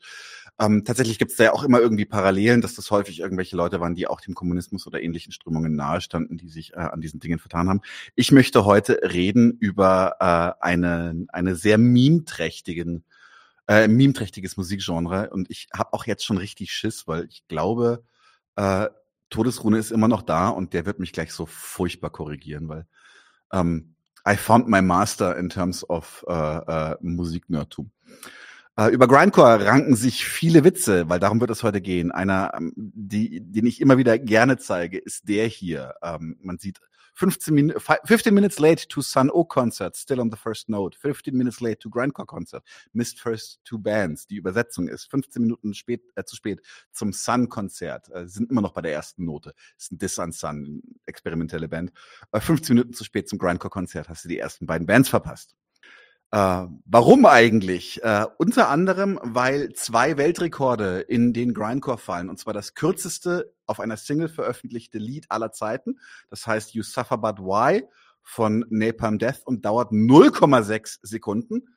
Den spielen sie auch gerne live und zwar mehrfach hintereinander, bis das Publikum geschnallt hat, dass sie ihn gespielt haben. Ich, ich mache jetzt keinen Witz. Also der Sänger steht dann da, es gibt ein kurzes Gerumpel und dann, habt ihr es kapiert? Es ist natürlich auch nur ein In-Jog, aber es gibt auch den kürzesten Videoclip der Welt ähm, äh, bei ähm, aus dieser Sektor. Das ist Brutal Truth, eigentlich eine der besten Bands aus diesem Sektor. Ich spiele ihn einfach mal kurz ab. Er dauert sage und schreibe sechs Sekunden. Der war jetzt klein. Das ist definitiv nicht der kürzeste Videoclip der Welt. Musikvideoclip schon. Ach so, Musikvideoclip. Tatsächlich? Ja, ich mach, ich ich mach's nochmal. Okay. So? Warum macht er jetzt nicht? Die Sau. Jetzt nochmal. Jetzt hat er Probleme im Laden. Die Welt ist schlecht. Du kannst mir den Link schicken und dann versuche ich das aufzumachen. Nee, passt schon. Ich habe es lokal gespeichert, extra deswegen. Ich mach's nochmal. So. Jetzt. Ist groß? Warum ist es, warum ist es eigentlich immer klein? Weil der Marek groß ist. Der Marek soll aber gar nicht groß sein. Der Videoclip soll groß sein. Jetzt haben wir schon zweimal geguckt. Ich kann ihn ja nochmal abspielen, alles gut. Letztes Mal. Ach nee, man kann, ich kann jetzt nicht abspielen. Du Ist egal, ist egal. Es, es ist auch nicht viel zu sehen. Es ist auch, tatsächlich ist das auch eher gimmicky. Aber sind es sechs Sekunden? Das wirkt weniger. Das wirken ja wie drei oder so, oder? Ich weiß es nicht genau. Äh, eigentlich generell ist an Brutal Truth äh, nur Positives äh, zu befinden. Tatsächlich, lass uns mal kurz darüber reden. Es ist ein Gimmick, ja. Das denkt man häufig an folgendes Meme. Ich werde, ich habe es auch extra heruntergeladen und vergrößert. Na, das ist, das eine ist Punk, das ist der Junge mit dem Iro und der Lederjacke, das andere ist Metal, ist das Kind mit dem Mutter-T-Shirt und der Junge, der seine Scheiße an die, Schma äh, an die Wand schmiert, das ist der Grindcore. Ja, ganz falsch ist das äh, leider nicht. Das liegt daran, dass Grindcore heutzutage hauptsächlich. Warte mal, Daniel. Ja? Ich, Leute sagen, es gibt ein Problem. Ah, wieder gut. Okay. Okay. Der Ton ist wieder in Ordnung? Okay. Ja, okay. Ich habe ihn entmutet, das war mal kurz äh, gemutet, aber es Ah, ist okay. jetzt alles gut. Okay. Okay, na jedenfalls. Also, ähm, es, es ist, wenn ich, wenn Leute heute gefragt werden, was ist Grindcore, sagen die Excrementory Grindfuckers. Das kennen sogar Leute, die nichts mit dieser Musik zu tun haben. Oder sie sagen äh, Milking the Goat Machine und all, all diese ganzen Spaßbands. Ich möchte aber tatsächlich einen großen Schritt zurückgehen und mal drauf gucken. Genese. Wo kommt das eigentlich her? Warum ist das relevant und warum ist das eigentlich erzählenswert? Äh, Und mit dem gleichen Caveat, mit dem ich inzwischen alle Kulturdinge belege, nämlich glaubt aber nicht, dass das irgendwie die Revolution ist, sondern das ist immer noch nur in Anführungsstrichen Kultur. Also, Grindcore ist, je nachdem, wen du fragst, eine Punkrock- oder eine Metal-Richtung. Und beide haben recht. Ähm, es gibt zwei Bands, die unbedingt zu nennen sind, und ich werde auch kurz darüber reden, warum. Das eine ist äh, die Hardcore-Punk-Band Siege, die dieses Jahr oder so sich zum dritten Mal aufgelöst haben. Ähm, tatsächlich sehr, sehr geil. Ähm, die haben einfach nur Hardcore gespielt, wie man heute kennt, aber zu schnell, zu chaotisch. Ähm, waren die gesamte Diskografie sind zehn Minuten. Das heißt also, alles, was die jemals produziert haben an Musik, passt auf eine Seite von einer normalen 12 Zoll LP. Und genau so ist es auch. Also ich habe die Diskografie zweimal. Das sind zweimal eine Seite. ähm, Die sind nur bekannt gewesen, weil sie eben über ihre wenigen Auftritte sich ein bisschen Furore gesorgt haben oder über die sogenannten ähm, Tape-Trading Netzwerke. Das ist übrigens wie eDonkey, das kennt ihr heute auch alles nicht mehr. Ach Gott, meine, meine Metaphern sind, sind für alte Leute. Ähm, äh, ähm, das ist ein gutes Beispiel. Wo tauscht man heute Daten aus? Macht man das noch? Ja. Torrents? Gibt's nicht diese WeShare-Dingsbums? Ja, Nee, genau. Nicht WeShare, wie heißen die? Äh, WeTransfer? Retransfer, genau. Also jedenfalls, man hat früher, in der Zeit, in der, in der das halt eine Underground-Musik äh, war, hat man halt einfach über, über, über Faxlisten etc. sich gegenseitig ähm, Musikkassetten, das sind so Dinger gewesen, ich kenne das jetzt nicht, komme mir doof vor, ähm, gewesen hat man, dass sich das hin und her geschickt und die Leute haben das dann konsumiert. Es hat aber, gab aber nie ein offizielles Album. Äh, beziehungsweise erst sehr, sehr spät. Die zweite Band, über die an der Stelle richtig äh, dringend geredet werden muss, ist dann eine Metal-Band, deswegen sage ich, beide haben recht. Das ist die Band Repulsion, benannt nach dem Film von Roman Polanski. Und der hat, äh, Scott Carlson, sehr sympathischer Kerl, hat das extrem sympathisch zusammengefasst, warum seine Musik so klingt, wie sie klingt. Und er hat gesagt, das klingt daran, dass noch nie jemand auf der Welt Slayer gehört hat und sich dachte, boah, das ist geile Musik, aber geht es ein bisschen freundlicher. Und ähm, ist einfach eine, ist, ist auch an der Stelle, ist es eine Übersteigerung des Thrash Metal von, von Slayer ins total chaotische, ins noch assigere und noch kaputtere. So, jetzt haben wir erstmal die beiden Bands geparkt, um die es da geht. Äh, auch äh, Repulsion haben kein Album veröffentlicht, bevor sie sich aufgelöst haben. Also alles wirklich nur ähm, irgendwie für, für, für Eingeweihte oder für Leute in der Szene. Interessant wird es dann tatsächlich äh, weitestgehend in England, und zwar um Birmingham herum, alte Arbeiterstadt, weil in Birmingham sich verschiedene Bereiche der Punk- und Metalkultur äh, immer wieder auch kabbeln, geht es auch um Politisches, die einen sind Anarchisten, die anderen sind irgendwie einfach nur generell gegen dieses Scheißsystem und wollen irgendwie nur allen, allen, allen auf den Keks gehen.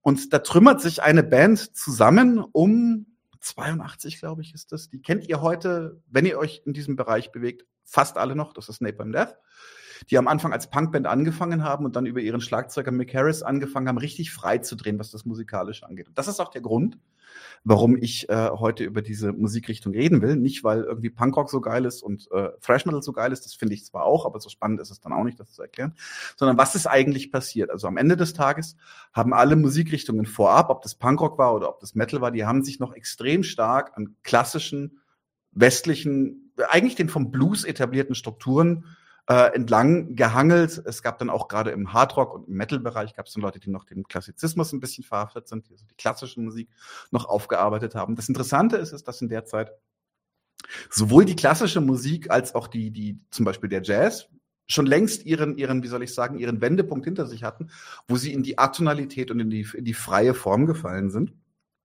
Die klassische Musik als erstes, schon im, im frühen 20. Jahrhundert, ähm, ging los mit Zwölftonmusik etc. Äh, und dann auch äh, mit, mit äh, der Kunst des Geräusches, wie es äh, der tatsächlich Faschist äh, Luigi Rossolo definiert hat.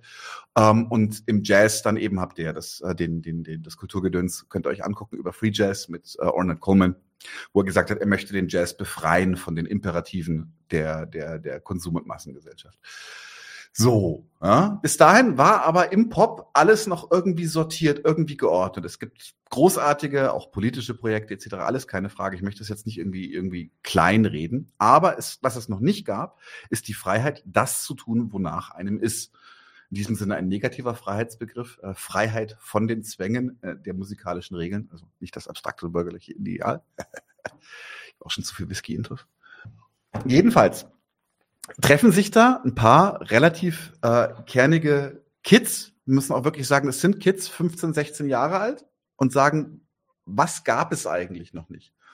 Und dann stellen sie fest, das absolute Geräusch. Was meinen Sie damit? Sie meinen wirklich Musik, die zwar mit klassischen Instrumenten, also E-Gitarre, Schlagzeug, Bass gespielt wird, die aber nichts mehr mit Musik zu tun hat, also die überhaupt keiner Form mehr folgt, wo sie sagen, es ist, was interessiert uns das? Es ist nur noch Ausdruck, es ist nur noch Ausdruck.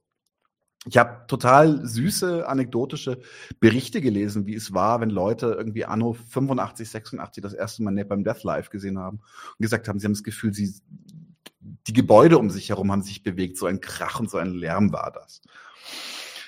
Ähm, dazu muss man sagen, die Amis haben in der gleichen Zeit ähnliche Bestrebungen gemacht. Wie gesagt, über Repulsion gab es dann noch andere Bands, aber da ich möchte nicht zu sehr in dieses oh, und die Band und die Band und die Band, sondern warum ich worüber ich reden möchte, ist, ist das in der Frühzeit des Grindcore hat sich das tatsächlich in seiner Art Tonalität auch als eine Verweigerungshaltung, ähnlich wie der Free Jazz, also das ist eine große Ähnlichkeit, ähm, verstanden, hat gesagt, wir wollen nicht nur systemisch nicht mitspielen in dieser Gesellschaft, wir finden das alles doof. Viel cleverere Kritik hatten sie dann leider doch auch nicht, aber ähm, immerhin die, ähm, sondern wir möchten das auch musikalisch nicht mehr machen. Und das kulminierte dann 1987 mit für mich persönlich dem Schlussstrich in der populären Musik der letzten, wie soll ich sagen, kompletten Regelbrechung. Das ist die Scum von Napalm Death. Äh, die hat die Eigenart, dass auf Seite A und Seite B nicht mal mehr die gleichen Musiker drauf sind, weil diese jungen Typen sich regelmäßig gegenseitig in die Wolle gekriegt haben und die Band, die auf der ersten Seite drauf ist, nichts mit der Band zu tun hat, die auf der zweiten Seite drauf ist, weswegen die beiden Seiten auch komplett unterschiedlich klingen, trotzdem auf einem Album sind. Solche Dinge kann es geben. Ähm, und die Stücke bewegten sich zwischen wenigen Sekunden und mehreren Minuten, zwischen absolut lavaartiger Langsamkeit und vollkommen hysterischem Hypergeschwindigkeitsgeprügel. Hatten, ähm, der Opener heißt Multinational Corporations, äh, hatten eine ganz, ganz klare politische Stoßrichtung. Äh, wie gesagt, immer so ein bisschen mit dem Kaviar zu nehmen, dass die noch nicht so die cleversten Begriffsklärungen gemacht hatten. Und ähm, das Interessante an der Stelle ist, ist, dass das auch das letzte Mal mir bekannt war, dass so eine Innovationsleistung auch äh, kommerziell in irgendeiner Form honoriert wurde. Es gab den amerikanischen, äh, englischen äh, äh, Disc-Jockey bei der BBC, der hieß John Peel. Das ist so, der hat alles gefördert. Von, von Crimson äh, gibt es Peel Sessions von äh, David Bowie. Alle möglichen Leute haben bei ihm im Studio irgendwie ein paar, ein paar Songs aufnehmen dürfen für seine, für seine Show. Und der hat äh, selber gesagt, dass es das erste Mal, dass etwas komplett anders gemacht wird und das ist das erste oder das, das erste Mal seit langer, langer Zeit, dass die Musik hinterher nicht mehr so ist wie vorher. Ähm, ihr müsst das tatsächlich in meinen Augen einfach auch euch selber anhören. Denn gerade diese frühen Sachen sind derartig chaotisch und jazzig und durchgeknallt. Das gibt heute, es gibt nicht mal mehr heute noch eine gute Entsprechung dafür. Also auch die haben sich dann doch poppiger, struktureller zurechtgezuckelt, etc. etc. Warum erzähle ich das eigentlich? Eigentlich, äh, um einen Schlusspunkt zu setzen, weil tatsächlich wir an dem Punkt angekommen sind, dass alles, dass die Musik, die populäre Musik hatte alle Freiheiten, die sie sich, die es gab. Es ist vollkommen, jede Grenze ist aufgelöst worden. Es gibt nichts mehr, was gilt. Es gibt nur noch das, was irgendwie bockt und was Ausdruck ist. Das Ganze ist, wie gesagt, auch mit äh, politischen Inhalt verknüpft worden. Auf der Seite Europas dann tatsächlich noch mit linken politischen Inhalten, in der, auf der Seite Amerikas, und das ist zum Beispiel auch eine Sache, die man irgendwann diskutieren kann, sehr, sehr stark mit Vulgaritäten, Blut, Pornografie etc. Ähm, eher zum Zweck, wie ecke ich in meinem Land am meisten an? Und anscheinend stinkt es den Leuten in England nach wie vor was, äh, oder hat es ihnen damals am meisten gestunken, wenn man über Imperialismus, Krieg und Klassengesellschaft äh, gerotzt hat.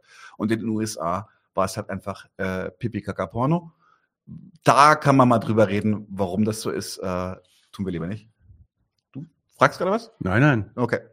Ähm, das ist auch dann so ein bisschen die Entwicklung, die es genommen hat. Es gab dann halt auch, es hat dann, die eine Seite hat die andere zunehmend überlagert. Es wurde immer leichter, äh, im Sinne von, es blieb chaotisch, es blieb schnell, aber es wurde inhaltlich immer beliebiger, immer, immer mehr ging es darum, dass, ähm, ja, man Grenzen des guten Geschmackes überschreitet, äh, was am Anfang noch zum Beispiel bei der Band Carcass darum ging, die waren so radikal Veganer. Das finde ich jetzt auch nicht unbedingt das Erstrebenswerteste, aber deswegen haben die halt so Splattertexte gemacht, weil für sie waren Men Menschen halt auch nur Tiere und deswegen auch Schlachtungen. Da, ich verstehe, woher sie kommen. So clever ist es dann auf die, am Ende auch nicht. Aber das ist, was übrig geblieben ist, ist halt das Wühlen in Eingeweiden und Wühlen in Fäkalien. Und äh, das ist das, was sich dann auch so hin entwickelt hat, dass wir heute zum Beispiel eine Community haben, die nennt sich Porngrind, die auch äh, tatsächlich äh, zumindest über einen, einen Amoklauf vor drei oder vier Jahren direkte Bezüge zur Insel-Community hat und sowas. Alles hat also die Entwicklung genommen, wie es, die, wie es sie gerne nimmt, ähm, der Einfachheit halber systemische Fragen hinten anstellen, äh, lieber einfach mal drauf los, lieber einfach mal grob sein. Und dann kommen wir halt auch bei dem an, wo wir heute sind, wo halt äh, die überwältigende Mehrheit der Grindcore-Bands äh, musikalisch nicht unbedingt schlecht ist. Wer Spaß dran hat, soll Spaß dran haben. Ich habe da, ich kenne auch einige Sachen, die ich da sehr gerne mag, aber halt in so einer politischen, ja, in so einem apolitischen gelandet sind. Es geht immer noch, also es geht jetzt halt wirklich nur noch um irgendwie eklig sein äh, an vielen Stellen. Es äh, gibt da noch einige sehr, sehr positive Ausreißer. Napalm sind immer noch unterwegs, äh, haben sich damals auch zum Beispiel äh, im, beim Thema BDS relativ klar gehalten und haben da auch einiges an Flag für gekriegt, äh, treten trotzdem Uti Konnewitz aus. Äh, nicht Uti Konnewitz im Coney Island auf, verstehen soll das einer, wer will. Ähm, am Ende des Tages ist es, ist das, das Wichtigste an dem Aspekt ist es, dass die, die, die Freiheit wurde sich quasi erkämpft über, über wir machen, was wir wollen und das drücken wir den Leuten aufs Auge, ob sie es hören wollen oder nicht. Und zurechtgezuckelt hat sich das Ganze dann wieder in einer, ähm, wie soll ich sagen, Beliebigkeit. Äh, es geht jetzt nur noch um irgendwie Geschwindigkeit, äh, irgendwie Lärm, irgendwie Krach machen. Gibt aber auch da noch äh, großartige Sachen, die viel Spaß machen. Pick Destroyer Brutal Truth haben sich schon längst aufgelöst, äh, Rotten Sound und sowas. Also es ist ein Fundus, den es sich, äh, den man sich mal erkunden kann, äh, den man sich mal erschließen kann, wenn man Spaß daran hat an extremer Musik. Es ist extreme Musik, es ist komplett atonale Musik. Ähm, es gibt auch da zum Beispiel auch, äh, hat mir neulich jemand so, so eine Schnittmenge aus äh, äh Grindcore und Punk geschickt. Tatsächlich, es gibt da sogar eine GSP-affine Band aus Graz, deren Name mir gerade entfallen ist. Äh, also äh, selbst diese Sachen finden da wieder Gehör. Ähm, es ist das Ende einer, einer langen Reise und für mich das Ende, in dem man noch etwas kaputt machen kann, weil ab 87 ist alles kaputtgeschlagen. Seitdem kann man eigentlich nur noch innovativ sein, indem man kombiniert oder, oder neue Ideen erzeugt, indem man Altes zusammenbringt, weil die Auflösung hat schon stattgefunden. Ja, äh, viel, viel, viel mehr habe ich auch nicht zu sagen. Äh, wollte das einfach mal nochmal angesprochen haben, wie gesagt, ähnlich wie Free Jazz. Früher war ich da extrem Feuer und Flamme für, hat sich ein bisschen abgekühlt, weil, wie gesagt, so viel ist dann auch nicht unbedingt zu holen. Fast schon ein bisschen depressiv, wie du sagst, dass es seit 87 eigentlich nichts Neues, sondern nur noch irgendwie so Kombinationen von Alben gibt. Was ist denn dann eigentlich mit Taylor Swift? Taylor Swift ist natürlich, also ja, da muss man schon sagen, als die kam, das war schon fast Spaß beiseite, aber das ist, ist, ist ein gutes Beispiel. Also für, für mich ohne Scheiß. Aber Taylor Swift ist ein Beispiel dafür, dass man auch alte Sachen einfach pfiffig machen kann. Ah. Wobei gut, ich dann jetzt tatsächlich, nee, ja, ey, scheiß auf Taylor Swift, wirklich jetzt. Aber nehmen wir, nehmen wir, nehmen wir wirklich hochwertige Popmusik, in meinen Augen. Äh, nehmen wir Lana Britney Del, Spears. Nein, Lana Del Rey so. oder sowas. Lana Sorry. Del Rey. Äh, Strafplanet, Kuba hat recht, Strafplanet heißen die. Ja, ja, die GSP, Grindcore, ja. Äh, mhm. Grindcore, Hardcore, sind übrigens geil, also machen mir richtig viel Spaß. Ähm, nee, äh, aber es gibt äh, eben Solana Del Rey und solche Sachen, die, die Solana Del Rey ist zum Beispiel ein Beispiel, die kombiniert halt Pop und diesen alten Gothic-Kram und ist deswegen cool. Und aber auch, wir schweifen ab. Wir schweifen ab. Oh, Von einem komplett. Witz zu ernsthafter Befassung mit einem Thema, diesmal das Thema Popkultur. Genau. Ähm, ich würde tatsächlich einfach nur als Disclaimer total gerne mal, aber da muss ich mich noch ein bisschen drauf vorbereiten, weil ich dazu immer keinen Experten finde. Ich würde, weil wir hatten jetzt die Laberrunde Punkrock, Punk und Politik, da haben ein paar Punks, die auch Kommunisten sind, über Punk gesprochen. Und ich würde gerne mal als Kommunist über Punk reden und nicht als Punker, weil ich glaube, das würde ein hm. paar alte Mythen äh, durchaus torpedieren. Folge 2? Wahrscheinlich, wahrscheinlich. Am, am ehesten würde ich mich da vielleicht, vielleicht sogar von dir einfach interviewen lassen. ja, haben wir schon mal gesprochen. Können wir machen. Können wir machen. Äh, alright. Dann it's uh, Stammtisch-Time. Yes. Äh, Fragen kamen keine. Das war sehr komprehensiv. Comprehensive. Ähm, sehr verständlich anscheinend. Keine Fragen. Oder einfach gewesen. totgelabert. Und es ist auch schon spät. Aber ich denke, man konnte dir folgen.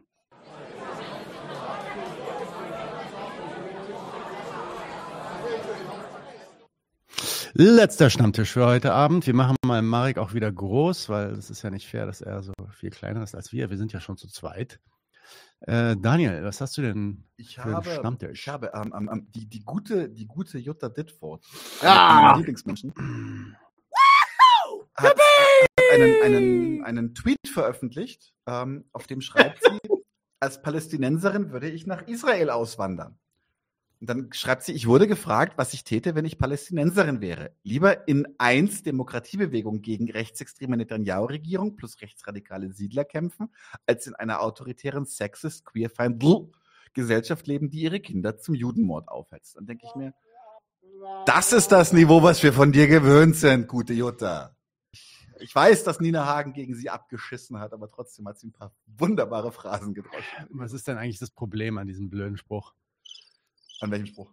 Na, an diesen, äh, wenn ich könnte, dann, wenn ich Ja, genau, das ist, Palästinenserin wenn wäre, ich würde ich könnte. auswandern.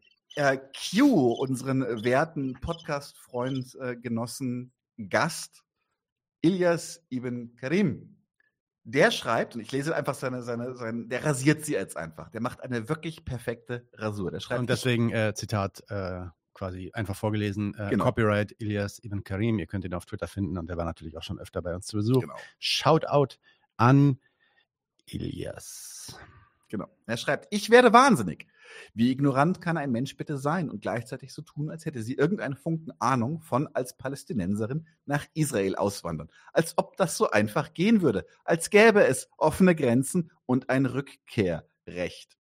Falls es einige Leute wirklich nicht wissen, anders als jede jüdische Person auf der Welt haben Palästinenserinnen kein Recht auf Rückkehr. Bei Verhandlungen wurde das immer wieder von palästinensischer Seite gefordert und es wurde mit immer der gleichen Begründung abgelehnt. Israel argumentiert, damit der Staat seine jüdische Identität behalten kann, muss er mehrheitlich jüdisch bleiben. Alles, was diese demografischen Verhältnisse verändern könnte, wird daher kategorisch abgelehnt. Die gleiche Begründung gilt gegen die Einstaatenlösung. Zweitens, für gewöhnlich kann man die israelische Staatsbürgerschaft auch einfach dadurch erhalten, dass man eine Person mit israelischer Staatsbürgerschaft heiratet. Auch das funktioniert für Palästinenserinnen nicht, da sie als feindliche Nation eingestuft werden. Seit 2003 können palästinensische Eheleute nicht mit ihren israelischen Ehepartnern zusammenleben. Davor sind vorwiegend Ehen zwischen Palästinenserinnen aus Westbank und Israel betroffen. Davon sind vorwiegend Ehen zwischen Palästinensern und Westbank betroffen, aber auch Ehen zwischen Palästinensern und jüdischen Israelis. Ja. Er gibt dann hier tatsächlich auch einen Gesetzestext als Quelle an. Nicht-jüdische Personen können ohne die Ehe die israelische Staatsbürgerschaft nur dann erhalten, wenn sie mindestens drei vormals fünf Jahre Aufenthalt in Israel nachweisen können und den Erwerb der hebräischen Sprache. Ergo muss man es erst einmal in das Land hineinschaffen. Palästinenserinnen können potenziell nach Israel einreisen über zum Beispiel eine Arbeitserlaubnis. Jene ist jedoch kein Weg für eine Staatsbürgerschaft, da sie zeitlich strikt begrenzt ist. Sektion 3.2 zeigt den einzigen potenziellen Weg, den es gibt. Kollaboration. Warte. So. Hier schreibt er, the, Minister of Interior is entitled to grant citizenship or provide a license to reside in Israel to an inhabitant of an area if he is convinced that he identifies with the state of Israel and its goals. Wortwörtlich steht hier, der Innenminister kann eine, eine, eine, eine, eine ähm, ähm, Staatsbürgerschaft äh, und, oder eine Lizenz oder eine, eine ähm, Residence, wie heißt das, ähm, Aufenthaltsgenehmigung erteilen, wenn sie überzeugt sind, dass sich das Individuum mit dem Staat Israel und seinen Zielen identifiziert. Nein, das wäre ja für die Utah Ditford auf jeden Fall, äh, würde das, wäre das auf jeden Fall der Fall. Ne? Ähm, das ist ja, ist ja auch drin, äh, damit die sich die, den Spielraum lassen, da eventuell Leute einzubürgern, wenn sie es für richtig halten. Ähm, dass es aber generell halt einfach nicht möglich ist. Ähm, es gibt ein ganz äh, interessantes Faktum eigentlich, was ich, äh, was ich ganz äh, lustig finde, und das hat der I I Elias auch schon angesprochen. Äh, Das Rückkehrrecht von Palästinensern wird äh, in Israel äh, verweigert. Rückkehrrecht bedeutet, wenn du Leute vertrieben hast aufgrund von einer Kriegssituation und die Flüchtlinge geworden sind und irgendwo anders hin sind, dann haben die laut internationalem Recht, also nach Völkerrecht, haben die ein Recht auf Rückkehr in ihre Heimat. Die dürften also theoretisch zurück nach Israel. Israel will das natürlich nicht. Ähm, das heißt also, äh, dass da irgendwelche Palästinenser von außen kommen und Staatsbürger werden, ist von vornherein ausgeschlossen. Ähm, das wäre zum Beispiel auch für mich, obwohl ich äh, ein Deutscher bin und verheiratet bin mit einer Israelin, äh, wäre es nahezu unmöglich für mich, eine ja, israelische Staatsbürgerschaft zu erlangen. Ähm, aber was ganz interessant ist, ist, dass einer der Vorwürfe Richtung BDS lange, lange Zeit war, ähm, äh, warum, warum BDS der Antisemitismus vorgeworfen wurde. Das ist nicht dieser hirnverbrannte deutsche Take, ähm, das, äh, das erinnert uns aber ganz doll an, kauft nicht bei Juden. Äh. Nein, das ist nicht dieser Take. International wurde BDS natürlich auch angegriffen für einen Antisemitismus und zwar aufgrund, ich glaube, der dritten Forderung, die BDS stellt, nämlich eine Anerkennung des Rückkehrrechts für Palästinenser. Und da wurde dann immer gesagt, dass eine, Rückkehr, eine Anerkennung des Rückkehrrechts für Palästinenser, mhm. also eine, äh, ja, eine Verantwortlichkeit bei Israel, äh, Palästinenser tatsächlich zurückzunehmen, ja den jüdisch, speziellen jüdischen Charakter Israels in Frage stellen würde, also gleich käme, passt auf, gleich käme mit einer Zerstörung Israels. Weil Israel ethno- äh, ethno-nationalistisches Projekt. Wenn da die Mehrheit dann Palästinenser sind, gibt es ein Problem. Ist auch richtig. Ist das jetzt nicht äh, faktuell, ist das nicht falsch. Jetzt daraus folgt dann doch, und ich weiß ja, wie äh, sehr Jutta Ditford eigentlich eine, ähm, vor allem eine Anti-Antisemitin ist, aber auch eine BDS-Feindin. Daraus folgt doch eigentlich die Frage an Jutta Ditford. Jutta Ditford, hast du dich gerade für die Zerstörung Israels ausgesprochen? Dass Palästinenser doch Mhm. irgendwie zurück nach Israel dürfen? Ist das nicht antisemitisch? Soundboard. Äh, äh, äh. Bruh. Ich finde auch. Wer ist das eigentlich? Snoop. Snoop? Ah, okay. Hm. Mit. Gut. Wer macht weiter? äh, Ich würde gerne noch Carola Rakete haben. Oh. Ich habe ich hab ja einen heiden Respekt davor Ich, gehabt. ich glaube, mein Taylor Swift. Keine Witze über Taylor Swift. Ich bin dagegen. Ich entschuldige mich.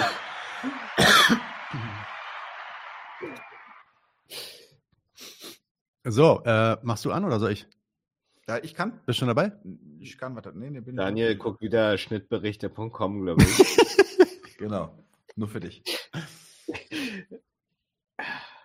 Da. Da ist sie. Da ist, nee. Fuck. Falsch. Doch, doch, ist richtig. Achtet mal auf Tilo, also Tilo Nee, Jung. ist der falsche. Ah, ist der Okay. falsche. Aber, der aber achtet trotzdem mal auf Tilo Jung. Tilo Jung ist auf jeden Fall in dem Video mindestens genauso schräg wie Carola Ich. Rakete. Warte, ich, Ich hab's schon ich lange. hab's, Ich ich hab's. hab's, ich hab's. Na gut, du bist früher. Okay, let's go. Ich war schneller. So. So, was sagt er? Mach auf Vollbilder, ne? Ähm, wie stehst du zu Warte. Milliardären? Äh, Bernie Sanders hat hier vor, vor kurzem gesessen und meinte so, die sollen gar nicht existieren. Ja, genau. Und du weißt ja, man sollte die alle aufessen. Wirklich? naja. Natürlich nicht Ich wirklich, bin, ne? gegen, ich bin gegen Kannibalismus. Ja, muss ich jetzt vielleicht auch noch dazu Carola sagen. Rakete offenbar nicht. Sollte ich jetzt vielleicht auch noch dazu sagen. Natürlich was ein Scherz. Aber es ist natürlich schon spannend, ob man wirklich mal eine Vermögensobergrenze einführen könnte. Das wäre jetzt meine Frage gewesen. Also ich fänd's gut. Mhm. Also man könnte ja einfach sagen, ähm, Das verstößt aber gegen unsere freiheitliche Grundordnung. Das weißt du. es würde vielen Leuten mehr Freiheit geben, oder? Weil dann könnten wir das Geld umverteilen. Ja, das, äh, Eigentum ist, äh, ist Teil unserer freiheitlichen Grundordnung. Und das bedeutet auch kein ist Vermögensmaximum. Was ist mit dem nicht in Ordnung? Naja, trotzdem könnten wir darüber ja neu verhandeln. Das stimmt. Wie, wie, wie hoch sollte das sein? Also ich denke, wir 900 könnten, Millionen Euro? also ich glaube, wir haben mal ausgerechnet, äh, wenn man sagen würde, was der Mindestlohn ist und dass eine Person auf dem Mindestlohn arbeitet, den ich zu niedrig finde, ja, aber sagen wir, das ist der Mindestlohn, So ruhig. 14 Euro, man arbeitet jetzt Vollzeit darauf, dann sollte eine andere Person äh, Maximum zehnmal so viel verdienen. Jetzt sind wir bei Einkommen. Aber Jetzt sind wir bei Einkommen, nicht bei Vermögen. ja. Ja. Und Vermögen? 140 Euro die So, Stunde. hast du so ein Nehme ich. Pi mal Daumen Maximalvermögen im Kopf? Ich bin, für, ich bin für 999 Millionen Euro. Dann Also, gibt's keine Milliardäre. Ja, das wäre schon ganz gut, Dorsch, aber er macht's gerade eigentlich. Fänd- fänd- Warum, ich- warum nicht 99 Millionen? Wenn, wenn wir schon Keine dabei sind. Milliardäre. Ähm, nee, ich glaube, Also Millionäre sind okay. ich finde es eine schwierige Debatte.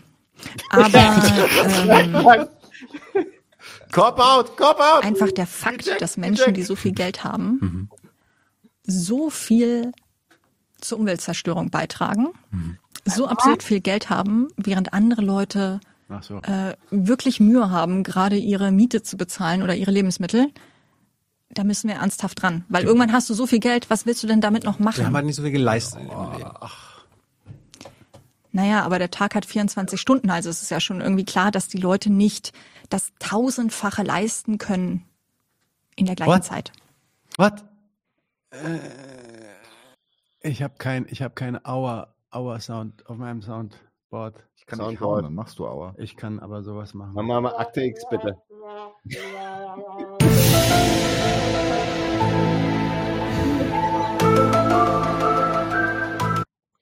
Wow. Das, Also, Also ein- eins muss ich ja sagen, eins muss ich ja sagen. sag, sag du, ich weiß gar nicht, wo ich anfangen soll. Du bist so Richtung Thilo und so. Eigentlich macht das ja schon ganz gut, dieses Ideal, dass ah, wir müssen irgendwie Reiche besteuern, wir müssen Genau. irgendwie Milliardäre und so besteuern und so. noch Millionäre. Da ist ja eigentlich die, die naheliegendste Frage und gleichzeitig die Frage, also das ist, das ist übrigens lustig. Es ist die naheliegendste und logisch nächste Frage und gleichzeitig die Frage, die das gesamte Unterfangen von Anfang bis Ende ad absurdum führt, ist, okay, was ist denn eigentlich dann die Grenze? Sollen es Hm. 999 sein? Dann gibt es ja keine Milliardäre mehr, ist doch gut. Oder sollen es 99 Millionen sein? Ne? Also insofern, die, ich, ich lese das, halt- ich kann dann, wenn man das mal gutwillig liest, dann liest man das halt als so sarkastische Fragen von seiner Seite. Er wirft der Carola halt irgendwie vor, dass sie gegen Milliardäre ist und er fordert sie halt jetzt raus. Und das sind schon die richtigen Fragen, weil das schon im Endeffekt auf den Widerspruch hindeutet, dass ihr, ihr Maßstab darüber, was denn jetzt da gerecht ist, völlig arbiträr ist. Völlig aus der Luft gegriffen. Woher hat sie die zehnmal Mindestlohn? Was ist das denn für ein Mhm. Scheiß? Also zehnmal Mindestlohn, das ist bei weitem mehr, als was ich verdiene, oder? Doch.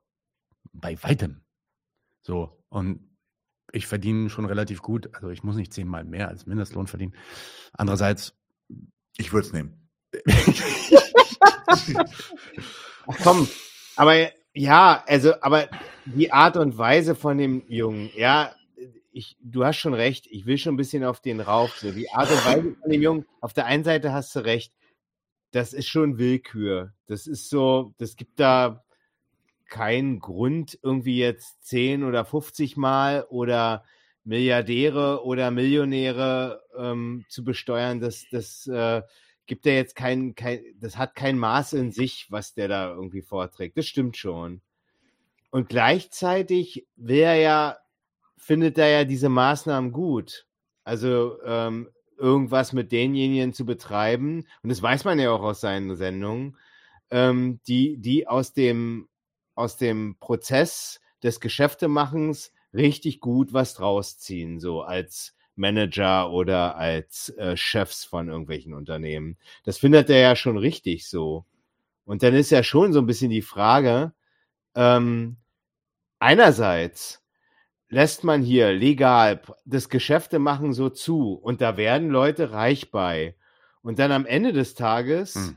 soll nach der, nach der ganzen, nach dieser, nach diesem ganzen Produktionsprozess wundert man sich, dass Leute reich bei werden und diejenigen, die, die, die, ähm, die einerseits den Reichtum geschaffen haben, das sind nämlich diejenigen mit diesem Mindestlohn da, ja.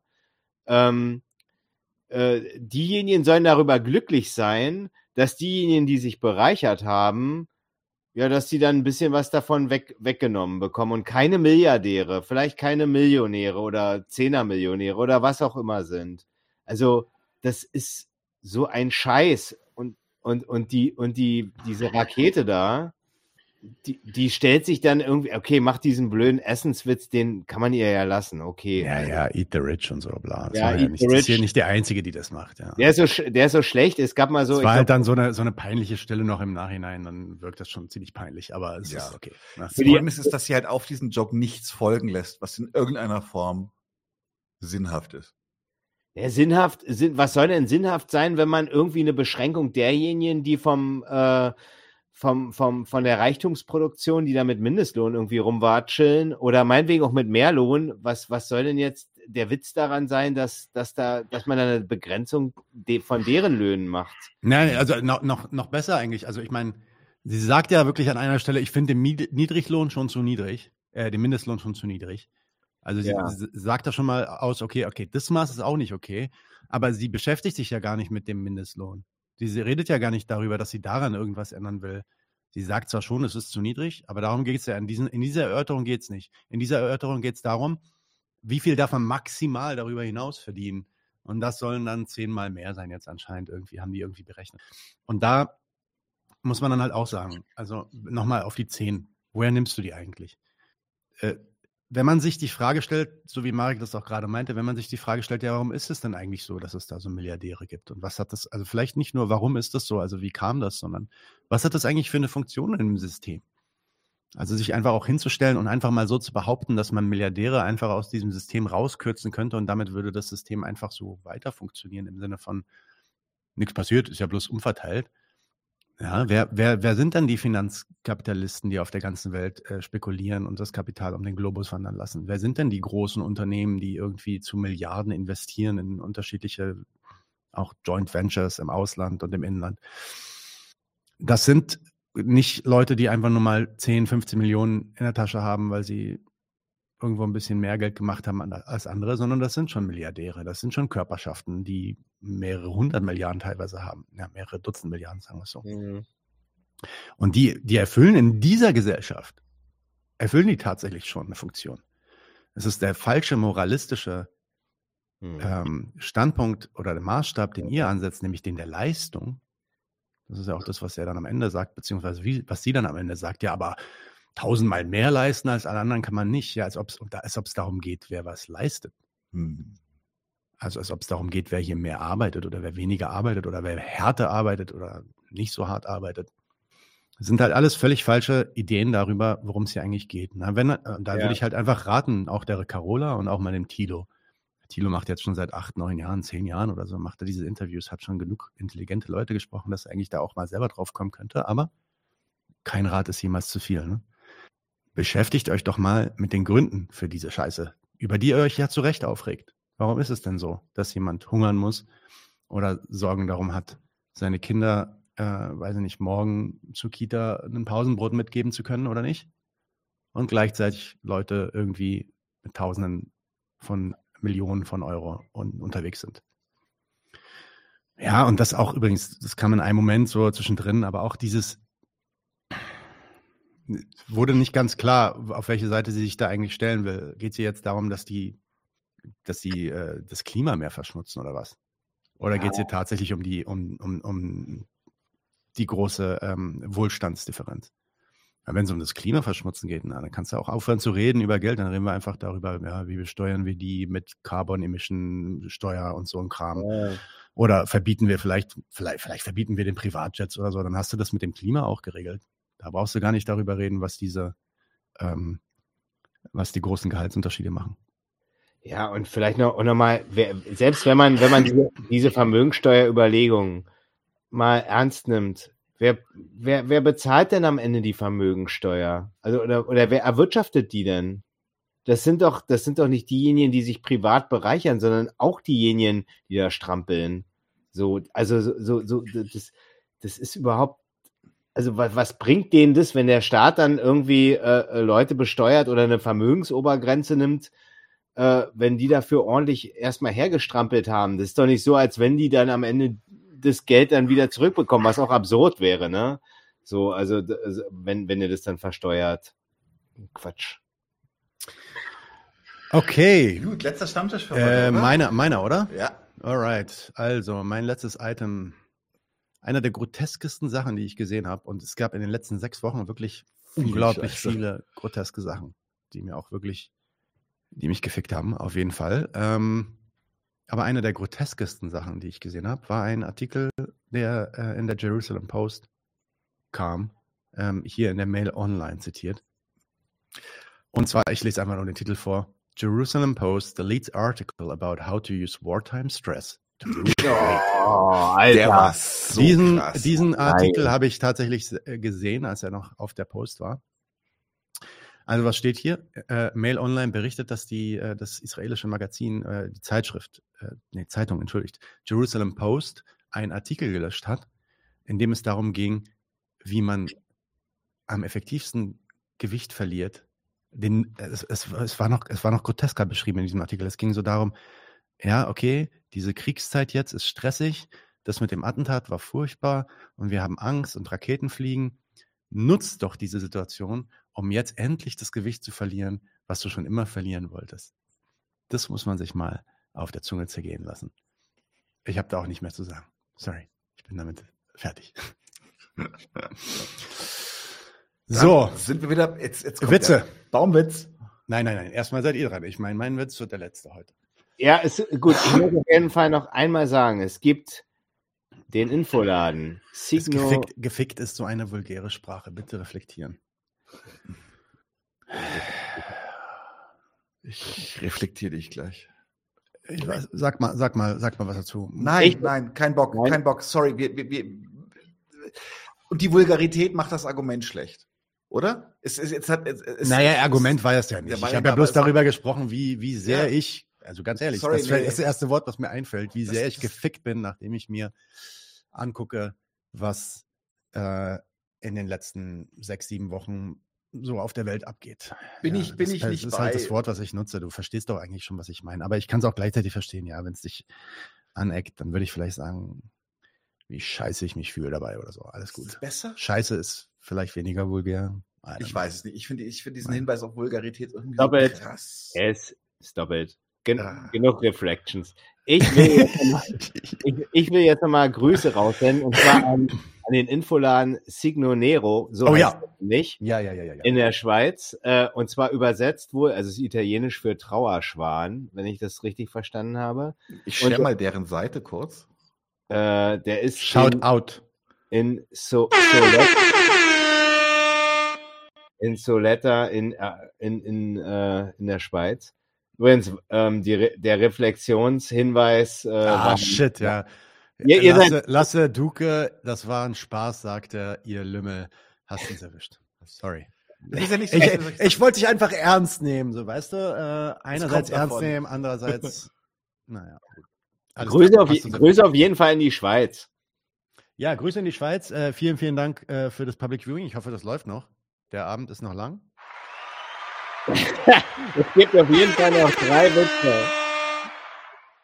Genau, hier ist, hier ist das Instagram von denen. Äh, scheinen gute Leute zu sein.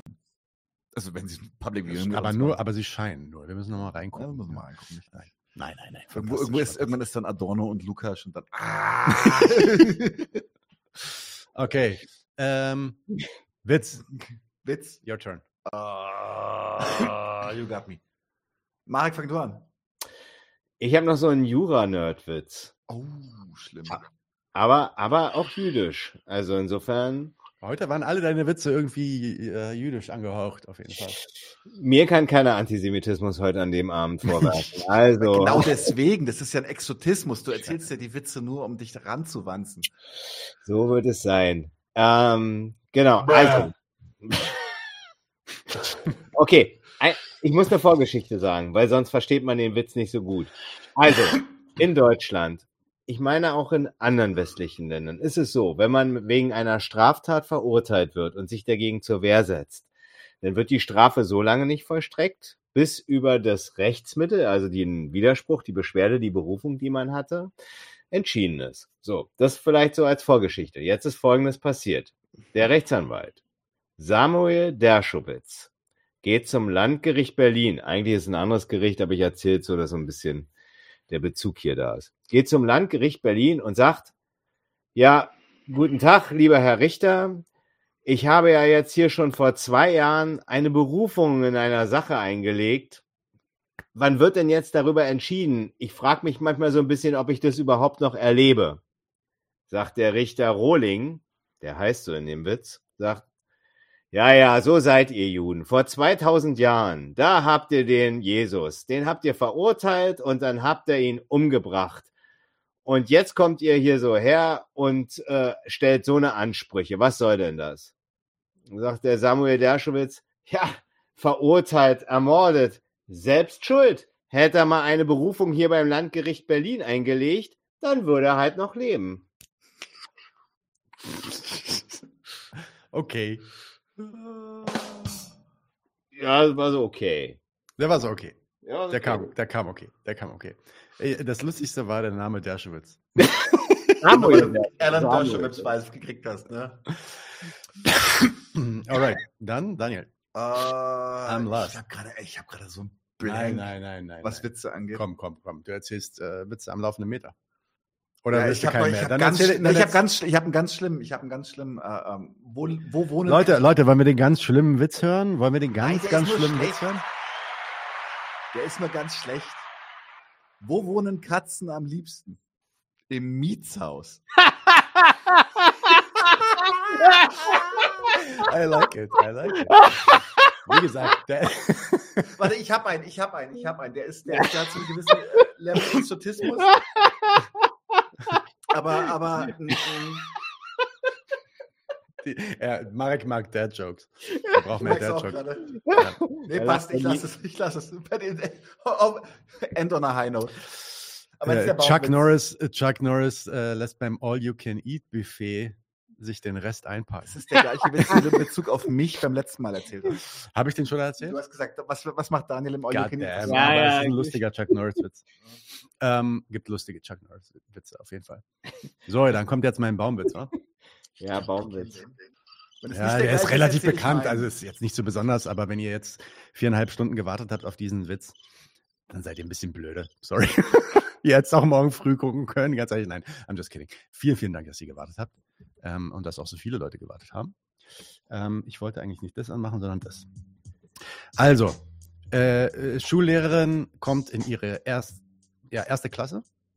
Erster Schultag, kommt rein und das Erste, was sie machen, ist Namen austauschen. Sie sagt, sie ist Frau Müller und sie fragt die erste Person, das erste Kind, ein kleiner Junge vor sich in der Reihe, fragt sie, wie heißt du denn? Sagt, sagt er, ich heiße Lilie. Sagt sie, aha, Lilie, das ist aber ein, ist aber ein komischer Name. Äh, warum heißt du denn Lilie? Ja, als ich, meine Mutter sagt, als ich geboren war, ich wurde in einem Feld geboren und als ich geboren war, ist eine Blume auf meinen Kopf gefallen und das war eine Lilie und deswegen hat sie mich Lilie genannt. Ah, okay. Zweite Person, Mädel, fragt sie, na, wie heißt du denn?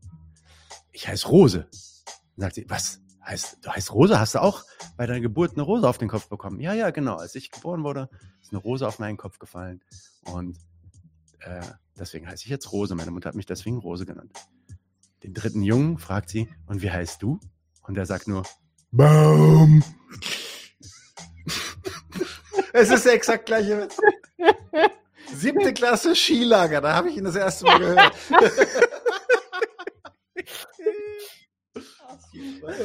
Ja, wie gesagt, ist ja ein bisschen ableistisch, aber es ist schon spät. Haben, wir, haben wir uns jetzt schon eine Schande gemacht? was haben wir gemacht? Uns schon eine Schande gemacht haben, also können wir jetzt weiter auf dem Niveau machen? Äh, du kannst noch einen erzählen. Rausschneiden können wir immer. Mach mal. Es gibt, es gibt, äh, das, äh, das äh, haben wir uns halt aus in, in dem gleichen äh, Skilager erzählt, diese Witze. Die Geschichte von, von ähm, ich sage jetzt mal nicht, wie wir ihn da wirklich genannt haben. Ich habe dann später Variante gehört, da hieß er Rümpfchen. Sein Kind ohne Arme und Beine. Ja? Und Rümpfchen sitzt mit seiner Mutter am, äh, am Küchentisch und sagt, Mama, riecht die Kekse? Sagt Mama, hol sie dir doch selber. Sagt Rümpfchen, aber ich habe doch keine Arme und keine Beine. Sagt die Mama, tja, keine Arme, keine Beine, keine Kekse. Oh mein Gott.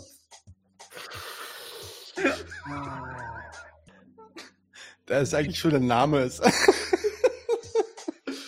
Das ist eigentlich schon das Beste an dem Witz eigentlich. Ey, ja, ja, ja, ja. Okay. Warte, warte, ich habe noch einen, ich habe noch einen. Ich habe noch einen. Ein Kind kommt auf die Welt und ist nur Kopf. Alles gesund, lebt, atmet, pupst, kackt, aber ist nur Kopf.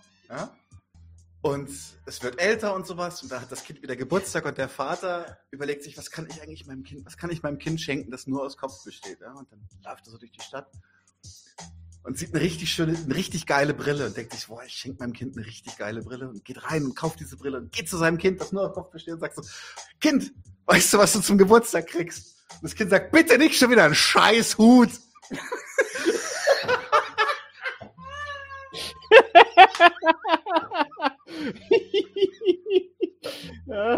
So.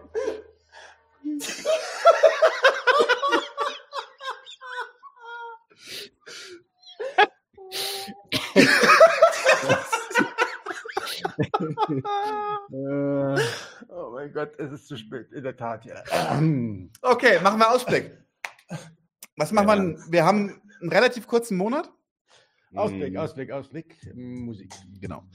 Ähm, was steht dann? Ist die, ist die Folgenplanung aktuell? Wir machen den ersten Dienstag, der wäre schon nächste Woche. Mhm. Steht hier Gramsci Teil 2. Ja, das muss leider ausfallen wegen äh, einer Corona-bedingten äh, Krankheit auf ähm, Uwes Seite. Uwe Hirschfeld ist krank gewesen. Deswegen haben wir die Aufnahme nicht hinbekommen rechtzeitig. Deswegen kommt da was anderes. Und was da kommt, ist noch gar nicht klar. Das versuche ich noch rauszufinden. Insofern, stay tuned. Okay. Dann den Donnerstag darauf ist Hegel und Marx mit Andreas Arndt. Äh, nein, auch, Ich sehe, wir haben unsere Dokumente auch das wurde tatsächlich verschoben. Äh, das ist auch auf, auf, aufgrund von terminlichen Gründen wird das verschoben auf Januar.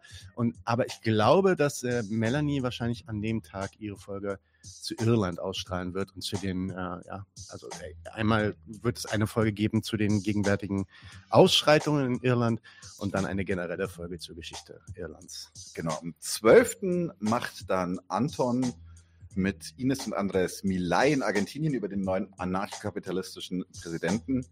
Mhm. Ähm, am 14.12. mache ich mit ähm, Gott, Böttinger. Herbert? Nein. Johannes. Johannes Böttinger. Entschuldige, es tut mir so leid. Da beschreibe ich fast jeden Tag mit ihm. Ähm, äh, ein äh, Interview, eine Kritik der Identitätspolitik. Der hat dann ein ziemlich geiles Buch drüber geschrieben und äh, das wird er uns vorstellen. Und äh, dann ist, glaube ich, äh, noch nicht gelegt am 19. Genau, 19. ist auch noch nicht voll, weil das ist die letzte Woche und am 21. am Donnerstag äh, haben wir dann kein Trio Infernal, sondern wir machen wieder eine ja, Yearly QA-Session. Genau. In der wir auch relativ früh, wahrscheinlich schon nächste Woche, euch äh, Social Media Posts äh, zu Informationen geben. Ihr könnt Fragen an uns schicken, gerne per E-Mail oder per Nachricht. Und wir versuchen dann diese Fragen in unserer QA-Session zu beantworten. Und das, äh, die QA-Session hat potenziell auch dann wirklich alle Leute aus dem 99 zu 1 Team zu Besuch. Das heißt, wenn ihr auch Fragen habt, weiß nicht, für Anton, Anushka, ähm, dann könnt ihr euch auch gerne äh, ja, mit diesen Fragen an uns richten. Und wir versuchen die auch hier dann zu beantworten. Und bevor wir den Stream beenden, möchte ich einen Witz von Andrew schon vorlesen, den wir ja nun auch inzwischen persönlich kennen, den guten Jungen. Was macht man, wenn man zu viel warm Wasser gekocht hat? Einfrieren natürlich. Warmes Wasser kann man immer gebrauchen. nice. Es war ein äh, nicht besonders schöner November. Kalt wird er auch schon, aber wir wünschen euch alles Gute. Es war wieder ein Fest, Marek. Ja. Dank, dass du dabei warst. Danke, Daniel. Sagt noch jemand Danke zu mir vielleicht? Danke, Nadine. Danke, Nadine. Thank you. Und damit wünsche ich euch allen einen wunderschönen guten Abend. Vielen Dank, dass ihr so fleißig mit dabei wart und dass ihr auch in den Kommentaren so mitgeschrieben habt. Es war uns eine Ehre und damit bis bald. Tschüss. Leute, wir brauchen eure Hilfe. Wenn euch dieses Video gefallen hat, klickt auf Like, abonniert den Kanal und vergesst nicht das Glöckchen zu drücken, damit ihr benachrichtigt werdet, wenn wir neuen Content droppen. Außerdem solltet ihr uns überall folgen, wo wir verfügbar sind. Das ist Facebook, Instagram, Twitter und Twitch. Und wenn wir irgendwelche Ankündigungen machen oder Posts, dann shared, was das Zeug hält. Gebt uns all eure Liebe. Wir haben mittlerweile ziemlich signifikante Kosten. Wenn ihr es euch irgendwie leisten könnt, unterstützt uns doch auf Patreon. Dann kommt ihr auch in den Genuss verschiedener Vorteile, wie zum Beispiel Zugang zu unserer Discord-Community oder Zugang zu den ultrageheimen Patreon-Episoden, die wir dort posten. Außerdem könnt ihr uns natürlich auch über PayPal Spenden zukommen lassen. Außerdem haben wir mittlerweile einen eigenen Online-Shop. Das heißt, wenn ihr euch immer noch fragt, was ihr euren Lieben zu Weihnachten, Ostern oder sonst wie schenken könnt, geht dorthin und kauft duftes Merch. Alle Links dazu hier in der Beschreibung oder auch auf unserer Webseite 99 zu 1.de. Vielen Dank fürs Dabeisein, danke für die Unterstützung und wir sehen uns in diesem Theater.